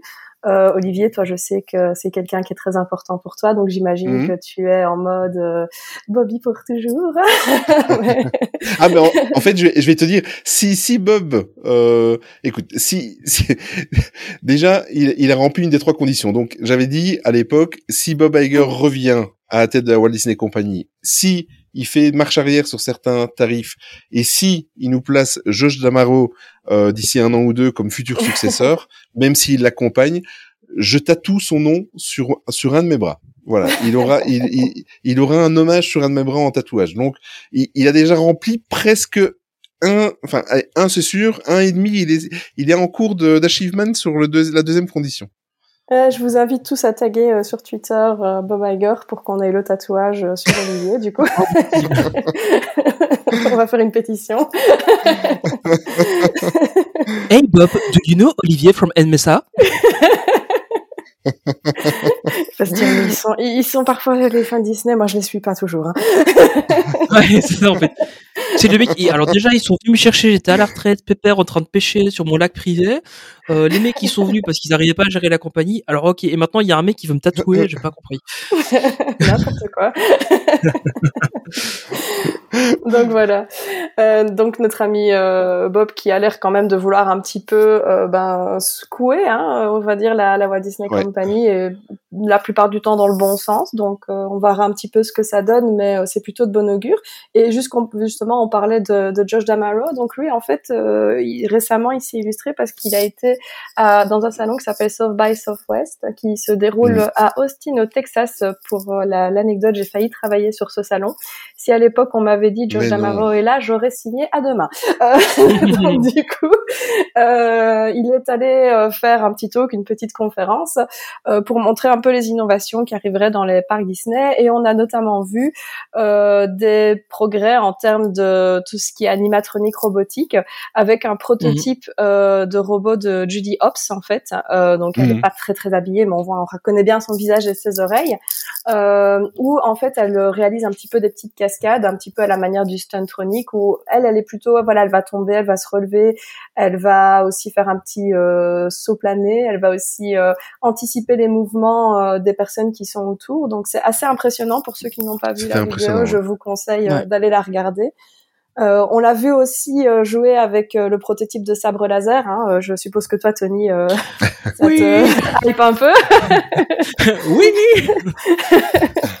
Donc c'est quelque chose Mais qu'on avait déjà vu dans le Au-delà du côté Star euh, Wars, oui. rien que le côté, euh, rien que le côté technologie, de voir comment Ah bah ils ont oui. fait ce truc-là Oui. m'intéresse à mort. hein. Ah, j'aimerais. Ah, Ah bah oui, je suis d'accord Parce comme toi. ouais. Parce que c'est Star Wars, ça me hype déjà de base, mais, euh, Mhm. mais honnêtement, rien que le- de voir comment, Comment ils ont fait ils ont fait cette techno-là, ça, ça m'intéresse à mort.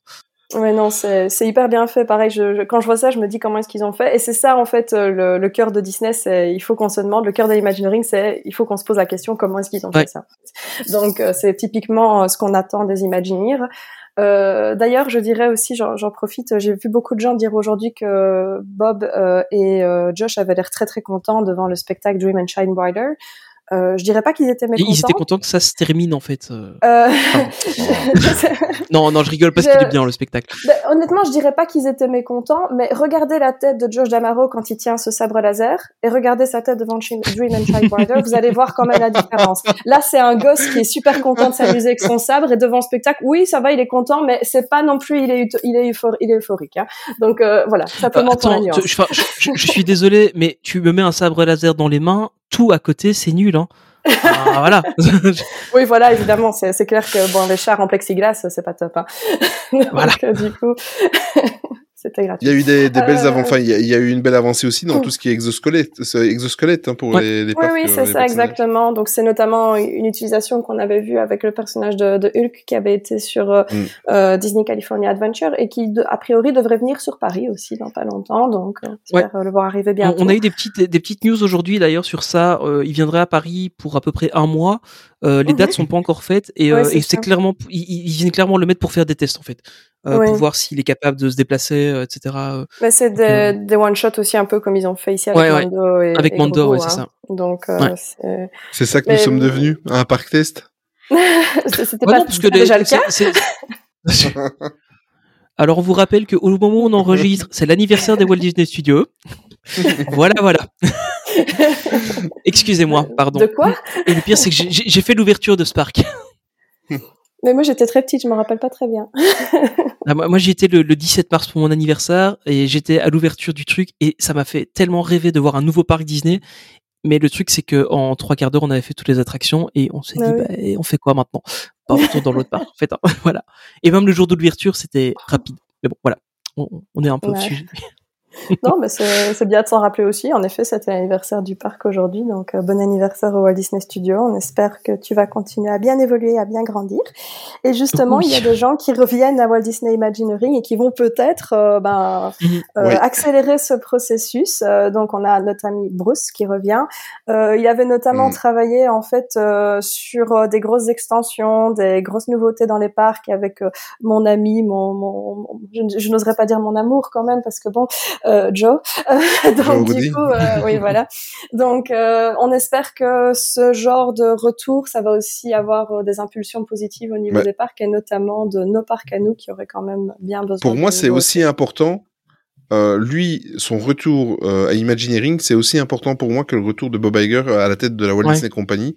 Euh, il faudrait que Joe Rudy ressorte aussi de sa de de, de sa de comment de sa retraite, mais euh, c'est très très important, c'est très très bien qu'il revienne. Moi, quand j'ai vu la news euh, euh, là que tu nous avais partagé, je l'avais vu quelques quelques heures avant, mais c'est c'est très très très important. Oui, non, c'est très, très important et très positif. Et euh, Mm. t'as envie de dire, euh, les, les gars, tu sais, tu vois, les gens qui sont partis là comme ça, comme Joe Roddy au Bob Waste, t'avais envie de dire, les gars, on sait bien que vous vouliez pas partir, il y avait une autre raison, c'est c'est le, c'est le moment de revenir, là, les gars. Donc, Tu veux dire que bon. l'autre Bob aurait été une raison qui les a fait partir? Non, je moi, je n'ai pas d'avis, Tony, tu sais bien, je n'ai pas d'avis, c'est dans les grands principes de la maison. Donc, voilà, mais après, le truc, coup, c'est euh, que, moi, ça me fait super plaisir qu'ils reviennent, clairement, mais je suis pas sûr qu'ils vont fondamentalement changer la, la, la voie que la compagnie a prise depuis quelques années. J'ai l'impression qu'ils viennent un peu pour sauver les meubles, euh, mais je suis pas sûr qu'ils vont avoir l'occasion de vraiment pouvoir changer grand chose. Après, voilà. C'est mon avis, je suis peut-être un peu pessimiste sur le sujet, mais, euh, mais je, honnêtement, je préfère pas trop rêver quand même. Après, euh, ouais, on verra quoi. Oui, bien sûr, il faut jamais non plus. Euh, plus on, tu vois, plus, on, plus nos attentes sont hautes, plus on risque d'être déçu aussi. Donc, faut Oui, pas voilà. non plus. Mais clairement, le fait de revoir des personnalités comme celle-là revenir, euh, c'est des signaux qui sont positifs, on va dire. Euh, oui, tout à fait, c'est- sûr. ça peut pas être quelque chose de mauvais en tout cas. Donc euh, on va croiser les doigts pour que ce soit euh, peut-être euh, de bon augure pour nous notamment. On verra bien. Mm. Donc euh, et du coup, ben en fait euh, lui, il s'occupe euh, de tous les parcs hein, et euh, il s'est passé un petit truc. Je ne sais pas si vous connaissez vous euh, l'expression park hopper. hopper. Oui. Oui. Ça, Oui. ça me fait penser à mes billets d'entrée de... que j'ai eu l'année dernière. Donc du coup, en oui, fait, c'est les, billets qui qui- permettent d'aller d'un parc à l'autre. quoi. Exactement. Non, Donc en fait, le fait de le Hooper, c'est le fait de pouvoir changer de parc. Donc nous, on dit un billet de parc. C'est un jour de parc ou un jour un parc. Les Américains, ils vont dire le billet parc Hooper, qui donc veut dire qu'on peut changer de parc pendant la journée. Mhm. Euh, Il y a le verbe hein, hooper, hein, on va hopper de parc, etc. Donc c'est aussi un verbe.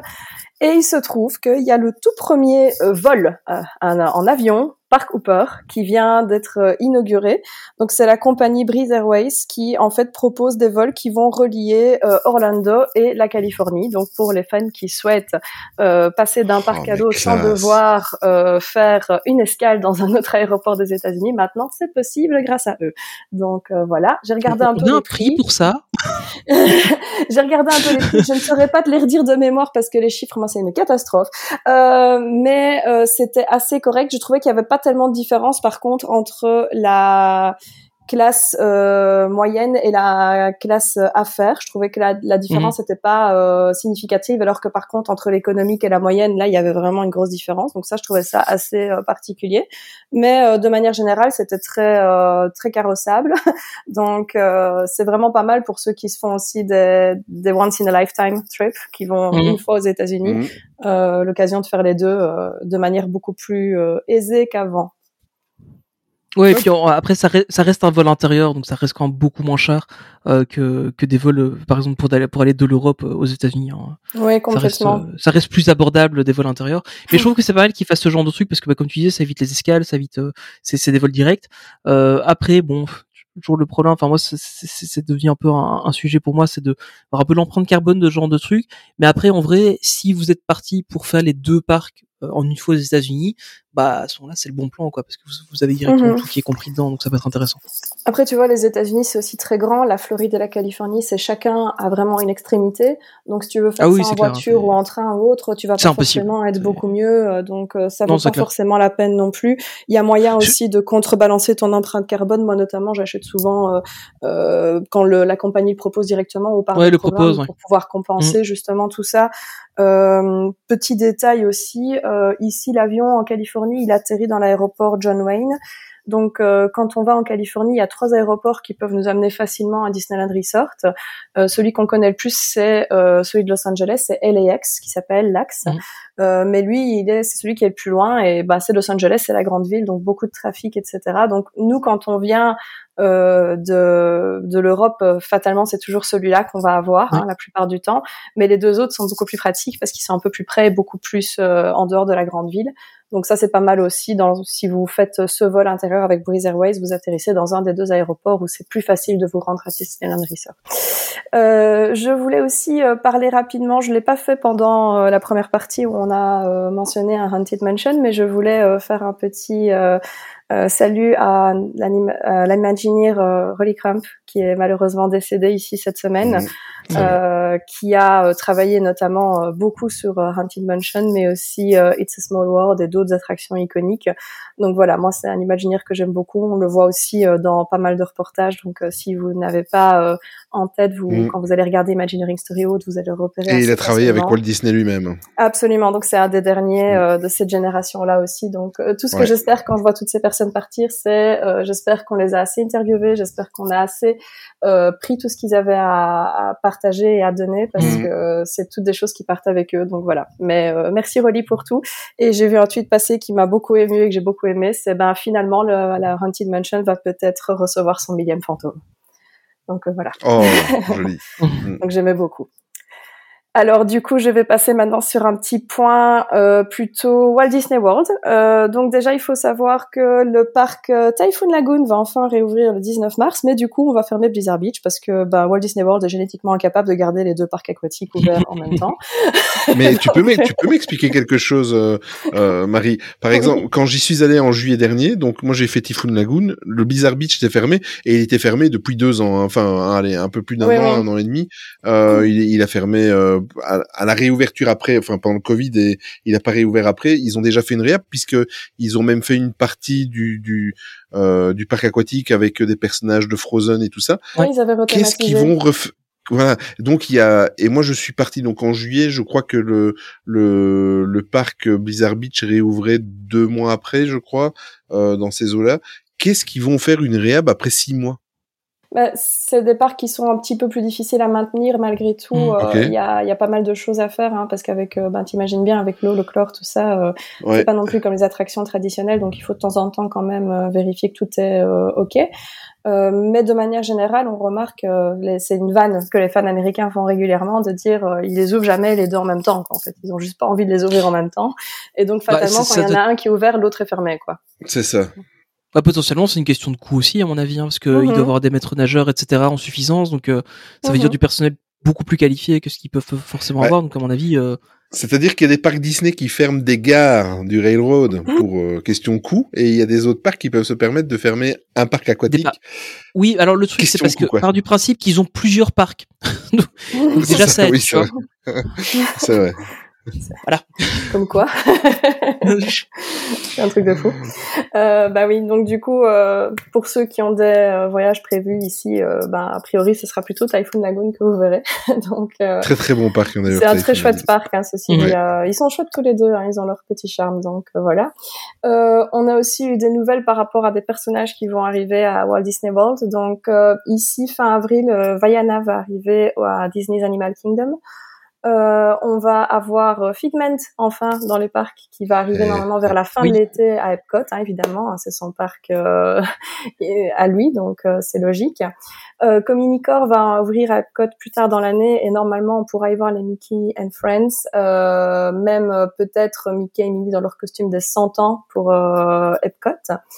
Mirabelle arrivera au Magic Kingdom à l'automne et elle va prendre en fait pour ceux qui connaissent la place de Mérida, c'était un petit peu sur le côté Ah du oui. château. Elle va se trouver à cet endroit-là. Donc euh, voilà, ça va être rethématisé pour euh, donner un peu une ambiance euh, Casita à cet endroit. Donc je pense que ça peut être une J'ai photo j'ai l'impression qu'ils mettent le paquet quand même sur, euh, sur Encanto. hein. Bah, c'est un, c'est un gros succès et les gens Ça a bien voir marché, les personnages ouais. dans les parcs. Ouais, hein, ouais, donc, je trouve ça bien. Donc c'est plutôt chouette. Euh, c'est cool. Ouais, Mm. non, c'est assez, Bah, c'est assez euh, chouette. T'avais un paquet en plus de, de personnages charismatiques. T'en avais un paquet. Hein. On n'était pas sur. Ah oui, c'est ça, qui- hein, il y a. qui, qui, qui menait la barque, il y en avait une dizaine. Hein, euh, Bah, on, on euh, a- on attend toujours les spin-offs sur chacun des personnages, euh, d'avoir un, un- un- une mini-série ou un truc comme ça, euh, notamment ah, sur Dolores. euh, J'adorerais avoir un ouais, truc sur Dolores. mm, Oui, Ce donc serait sympa raison. que pour, euh, tu sais, la soirée Halloween l'année prochaine, ils voient justement, euh, tu sais, ils font souvent des gros groupes de personnages pour la Ouais. Mickey's Not So Scary Halloween Party, comme par exemple tous les sept nains ensemble. Bah, ils pourraient faire la famille Madrigal, hein. Ce serait chouette. Ah, ce serait terrible ça. C'est ouais. vrai. C'est trop vrai. cool. Mais bon, on ne sait pas. Euh, autre nouveauté que j'ai trouvé assez sympa euh, dans le parc Walt Disney World, le restaurant, le nouveau restaurant service à table Toy Story va ouvrir bientôt. Ça va s'appeler le Roundup Rodeo Barbecue. Et euh, petite news qui est sortie hier, qui est peut-être un peu passée inaperçue, euh, il va y avoir en fait dans le restaurant un Andy's Coming Moment. Donc, je ne sais pas si vous avez entendu parler de cette rumeur euh, qui circulait partout sur Internet où on disait que si on criait Andy arrive, les personnages de Toy Story se jetaient au sol pour devenir Oui, des objets inanimés, pour Mm. ne pas euh, que Andy voit que ses jouets sont vivants. C'est- Euh, c'est quelque chose qui n'est pas vrai ou qui a pu arriver à un moment donné, mais euh, c'était juste un événement isolé et c'est pas possible de faire ça tout le temps parce que les performeurs, surtout avec les costumes de Woody et Buzz, ils peuvent tout simplement pas se jeter à terre et se relever comme ils veulent. Euh, et là, dans le restaurant, il y aura un moment comme ça justement où les personnages vont Excellent. dire Andy arrive et tout va se euh, se Figer. figer. Voilà, je cherchais le mot, j'avais j'avais Frozen, tu vois, et je trouvais pas. Donc euh, du coup, je trouve ça assez euh, intéressant pour euh, toi qui es fan de Toy Story justement, Olivier. Qu'est-ce que ça Mhm. t'évoque? Bah, ça m'évoque, euh, ça, ça m'évoque surtout que j'ai vu le, j'ai vu le restaurant en construction, enfin en travaux. euh, j'ai, enfin, j'ai vu les palissades, quoi. Mais, mais euh, non, franchement, c'était une de mes frustrations euh, euh, avec Fantasmic, qui n'était pas encore de retour quand Ouais, j'y suis allé. Mais euh, ça, a été, ça, ouais, ça a été une de mes deux trois frustrations, c'est que ce restaurant-là ne soit pas ouvert plus tôt, parce que euh, c'est un land en Floride, en tous les cas, que j'ai, j'ai adoré. Euh, j'ai même les aliens, euh, Alien Saucer là, euh, j'ai kiffé. Franchement, zigzag énorme. Donc c'est un c'est un endroit en fait que que j'ai adoré à, à, à Disney World. Et euh, où où là par contre euh, vu le comment le land est, est disposé en fait un petit peu en, en vase clos comme ça là je, je ressens vraiment l'impression d'être euh, à hauteur des jouets et de de de, de vivre dans dans la licence Toy Story. Et euh, Mhm. franchement enfin c'est pas grave. Ça va ça va m'obliger à y retourner Voilà, tout simplement. Zut alors, c'est dommage. C'est juste, oui, voilà, c'est ça. Mais en tous les cas, euh, mon prochain, mon prochain voyage à Walt Disney World, il sera sur ma liste pour euh, pour aller le faire, ça c'est clair et net. Et ce qui, est- ce qui est bien, c'est qu'ils ont publié une petite vidéo du, de présentation du restaurant. Euh, directement, Disney a fait ça, je trouve ça vraiment pas mal. Et, euh, et la, la, la théma est top, quoi. Enfin, moi, ça me donne vraiment envie d'y aller. C'est, Ouais, euh, ouais, et, et je l'ai montré à, à, à ma femme et elle me dit, bah oui, bah, enfin, je lui dis, je, je trouve que le truc est vraiment top. Je lui dis, bah non, c'est normal, en fait, c'est comme ça que ça doit être à Disney. Oui, tu as raison. Ouais. c'est vrai, c'est vrai. Et en plus de ça, j'ose même pas imaginer parce que moi, dès que rien que le fait d'évoquer Toy Story, j'ai j'ai toujours un petit peu les larmes aux yeux et je Ouais. ça m'évoque beaucoup de souvenirs et euh, donc j'ose même pas imaginer le jour où j'irai manger là-bas. Donc euh, voilà. Puis le menu a l'air vraiment sympa avec le barbecue. Ouais. Les Américains, ils savent faire hein, ça. Donc, du coup, Ah mais ça euh, ils savent faire, ça c'est Oh sûr. oui. brisket forever. Donc, Ah ouais. du coup, on Tout à fait d'accord. Ouais. Du coup, pour euh, terminer sur Walt Disney World, euh, ils ont confirmé que au niveau des célébrations des 100 ans de Disney, ben euh, c'était bien ce qu'on pensait. hein. On attendait que les 50 ans de Disney World se terminent et a priori plus tard dans l'année, ils vont commencer à mettre un petit peu des choses en place et ce sera surtout à Epcot que ça va se passer. Donc on pourra notamment rencontrer Mickey et Minnie en costume des 100 ans et il y aura un light show spécial pour euh, Spaceship Earth à l'entrée du parc. Mhm. Donc euh, la grande boule de golf comme certains l'appellent. Donc euh, du coup, euh, ce sera assez joli avec toute la nouvelle technologie qu'ils ont mis en place là-bas aussi pour les 50 ans sur Spaceship Earth. Ça peut vraiment donner très sympa. Mm. Euh, je vais passer à Disneyland Resort en Californie. Euh, perso, moi, Tu veux dire qu'on prend le, tu veux dire qu'on prend le Fly Park Ouais, le- voilà, c'est ça, on a pris le Parc Cooper, exactement. Et euh, ils ont annoncé des nouvelles euh, soirées, donc ça fait partie des Disneyland After Dark, tous les événements qui se déroulent après la fermeture du parc. Donc il y en a une qui va plaire à Tony, évidemment, hein, Ah, mais ça, Star Wars. Nights qui reviennent. Oh oui. Euh, donc euh, elles avaient déjà eu lieu avant et elles reviennent parce que c'est un, un événement qui a beaucoup de succès avec les fans. Et ils ont annoncé aussi la Throwback Night. Et là, le but, en fait, ben, c'est un retour dans le, le- le passé. Donc, c'est de un peu faire des références à euh, l'ouverture du parc avec des anciens designs, des anciens costumes, etc. Et ça, ça, me- Oh ça, ça me hype à mort. Mais Ah, bon, voilà, serais très euh, curieux de voir tu ne ça, peux de pas voir les à vidéos de ça. Disneyland toutes les deux minutes, donc. euh, tu, tu- tu en reviens, tu en reviens. Je te rappelle sais, que je tu en sais, reviens. Je sais, je sais, je sais. C'est l'enfer. Donc du coup, euh, voilà, ça c'est un truc qui moi me plaît à mort. Donc si jamais vous passez euh, en Californie, euh, moi je vous conseille d'aller à ces événements-là parce qu'ils en valent toujours vraiment la peine. Il y a aussi un petit événement pour euh, le pack euh, qui s'appelle Extravaganza. Euh, vous voyez le petit jeu de mots avec egg en anglais, hein, où c'est une petite chasse aux œufs. Vous achetez votre petit Ah oui, carnet et puis ensuite vous pouvez trouver les œufs et vous avez un petit cadeau à la fin. Donc assez mignon, assez sympa. Euh, Magic Happen, c'est revenu, la parade. Moi, je l'ai pas vu malheureusement parce que j'ai pas eu de chance. Zut, je devrais y retourner moi aussi, pas de chance. Hein, Olivier, écoute, qu'est-ce que tu veux? Je, je te rappelle que tu reviens de. je, je sais pas de quoi tu parles. Franchement, j'ai pas besoin de cette négativité dans ma vie, Tony. C'est malheureux parce que cette, cette parade, elle est vraiment maudite parce que pour rappel, euh, euh, quand elle est sortie, je crois que elle, elle a eu une semaine de représentation et après tout a été confiné. Mais ouais, Et, c'est ça. euh, hein, elle a pas duré longtemps. Non, non, elle a vraiment moi- tourné que très peu et puis Ouais. ensuite euh, directement Covid, quoi. Et ce Mm. qui est dingue, c'est que moi, à tout jamais, cette parade, elle va être associée au Covid, malheureusement, parce Mhm. que euh, quand elle est sortie, j'étais dingue, dingue, dingue de ce que j'avais vu en vidéo. Et euh, pendant toute la période de confinement, je n'ai fait, je l'écoutais tous les jours. Euh, Mhm. la, la, la, la, Ouais. la, la, BO, j'écoutais tout le temps, tout le temps, tout le temps. Donc euh, malheureusement, j'ai tout le temps y pensé et je rêve de, de la voir en vrai. euh, je Ouais, rêve de moi la voir. aussi. en- Il va falloir y aller. moi aussi, moi aussi. Donc en effet, elle a été, comme tu dis, un peu maudite. Elle a été très perturbée dans les premières semaines, et là c'est toujours le cas actuellement aussi. Il y a beaucoup, il pleut beaucoup en Californie, il fait pas très bon, et euh, du coup quand il pleut comme ça, ils font pas vraiment la parade ou ils la font en version très limitée. Donc euh, du coup, euh, un peu dommage.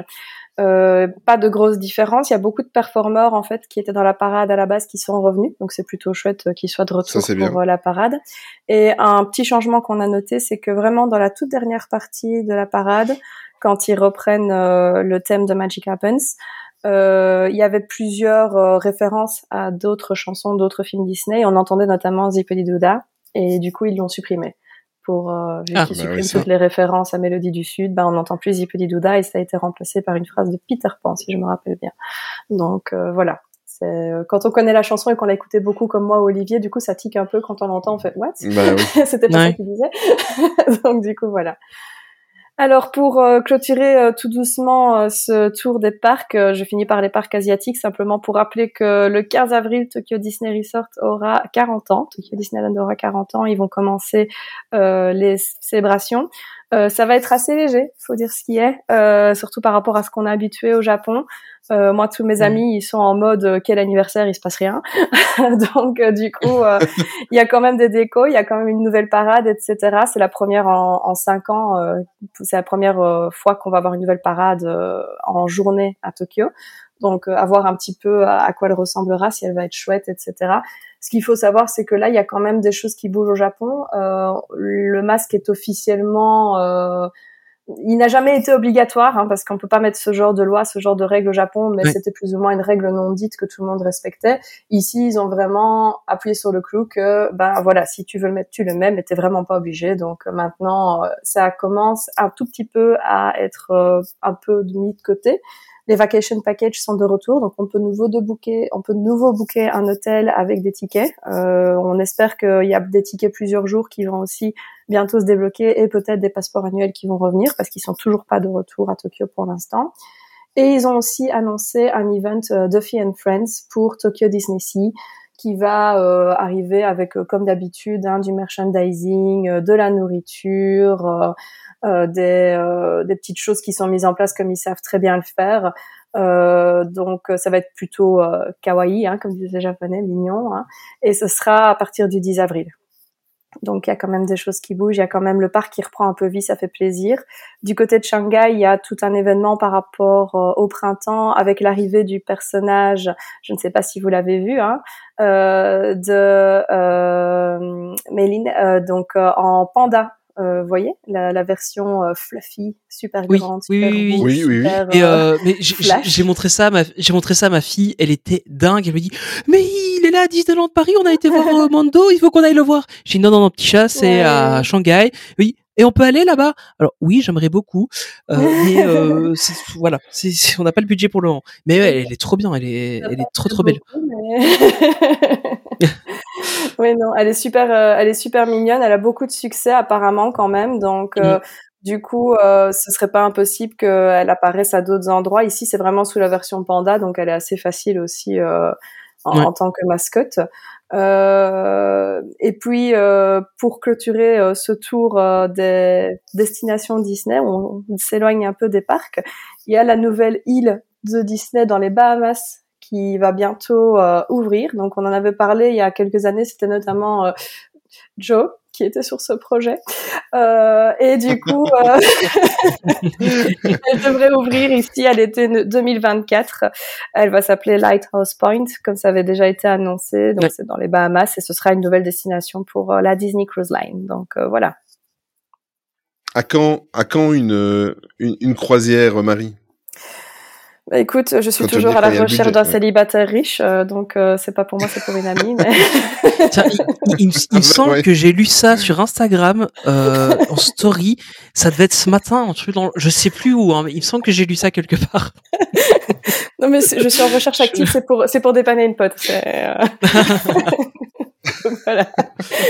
Non, j'aimerais bien une croisière, mais bon, il faudra voir bah, niveau clairement argent, mais aussi temps, l'air de rien, parce que le tout, c'est pas d'avoir l'argent. Ouais, c'est prenant. Hein, une, croisière, c'est quand même prenant aussi. Euh, mais si vous êtes intéressé, parce que j'ai j'ai regardé un peu les prix, parce que je on, on y pense sérieusement. euh, cette année-ci parce qu'il y a une croisière qui va partir de Barcelone cette année-ci. Ouais. Mhm. Et euh, c'est tout à fait plausible de le faire et même si vous voulez un petit peu économiser sur sur le billet d'avion ou quoi euh, c'est il faut pas oublier que nous de Belgique c'est à c'est à 9 heures de route hein 9 10 heures de route donc euh, voilà c'est c'est c'est c'est faisable et c'est euh, c'est une euh, une Disney Cruise Line mais qui fait euh, tous les pays méditerranéens France Italie Grèce et tout ça donc euh, on est en train de regarder sérieusement Oui, il y en a Ouais, et, l'occasion. et- et niveau prix, elle est pas encore déconnante. Hein. Non non elle est pas déconnante ouais. franchement Non, elles sont un peu En- plus en sachant que c'est pas mal. Hein. Elles sont un peu plus chères que les américaines, mais voilà, comme nous, on a, on gagne aussi sur le billet d'avion, bah, l'un dans l'autre. Oui, voilà, euh, oui. Pas plus mal. Oui, parce qu'au final, euh, dans- au départ de- d'à peu près partout, en fait, Barcelone, il y a, il y a, y a l'aéroport de, de Girona qui est vraiment pas loin. Oui. Euh, Mm. Et euh, vous y allez avec Ryanair, ça vous coûte pas grand-chose. Et c'est vrai que tu vois quand ça. même pas mal de villes d'un coup, donc euh, pour ceux qui aiment aussi Oui, un peu ça, voyager, c'est une première impression des villes pour peut-être y revenir après. euh. Moi, j'aime bien Ouais. le, le concept. oui, Ouais, oui, je trouve ça vraiment fait, pas mal, ouais. tout à fait. Bon, ben merci beaucoup Marie pour euh, toutes ces informations et euh, ben, c'est bien, on est dans les temps, Anthony. T'as vu? On est bien. Hein Bah écoute, oui, on parlait de cruise line, on est dans les temps, euh, on reste dans l'eau, quoi. oh là Allez. là. Ok, bon, je pense qu'il est temps de Je vois, clôturer je, ce podcast. je vois le railroad arriver. C'est vrai, oui, bah, t'as- tu fais bien de faire la transition toi-même. Allez, à tout de suite. Your attention, please. The Disneyland Limited now leaving for a complete trip around Walt Disney's Magic Kingdom. Last call. Bon, ben merci beaucoup Marie pour ta présence et euh, pour tes connaissances encore et ta disponibilité. Merci beaucoup. Merci pour l'invitation. Ben écoute, je t'en prie, ce sera pas la dernière. C'est le moment pub comme à chaque fin de podcast, donc tu peux en profiter pour nous faire part un petit peu de ton actu Disney et euh, nous dire tout ce que tu fais dans la Disney sphère et surtout où on peut te retrouver. Euh, donc du coup, moi, vous pouvez me retrouver sous le pseudo, sous le nom de Mima Notabi. Vous pouvez m'appeler Mima aussi au lieu de Marie pour ceux qui le souhaitent. Ça ne me dérange pas du tout. Euh, je suis. Je travel- note pour le prochain podcast. pas de souci. Euh, donc moi, je suis euh, travel planner et blogueur, blogueur, blogueuse euh, spécialiste des parcs Disney, euh, surtout la Californie et Tokyo, puisque j'ai habité là-bas.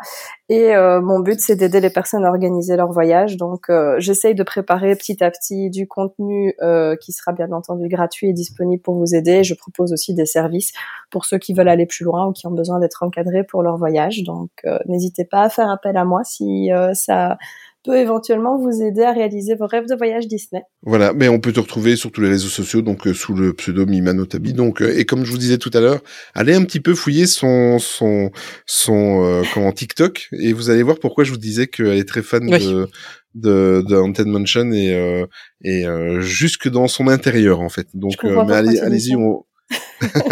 Le, papier peint, tout, tout, tout est dans le papier Ah peint. oui, oui, oui, oui, oui, tout à fait.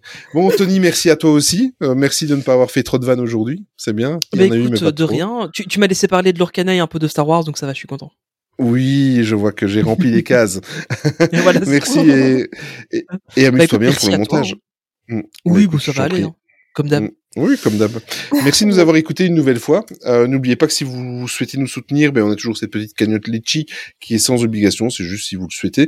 Et sinon, ben euh, n'hésitez pas, si vous ne participez pas à cette cagnotte, à participer par d'autres moyens, c'est-à-dire en partageant nos publications, en faisant un petit peu de pub autour de vous, en mettant sur vos, vos réseaux sociaux, en nous mettant des pouces ou des étoiles euh, et des petits commentaires sur les différentes plateformes où vous écoutez euh, notre notre podcast. Ça nous aide un petit peu à être référencé et à remonter euh, quand quelqu'un nous fait fait des recherches. Et euh, voilà, donc euh, on se retrouve rapidement pour un prochain épisode de Main Street Actu.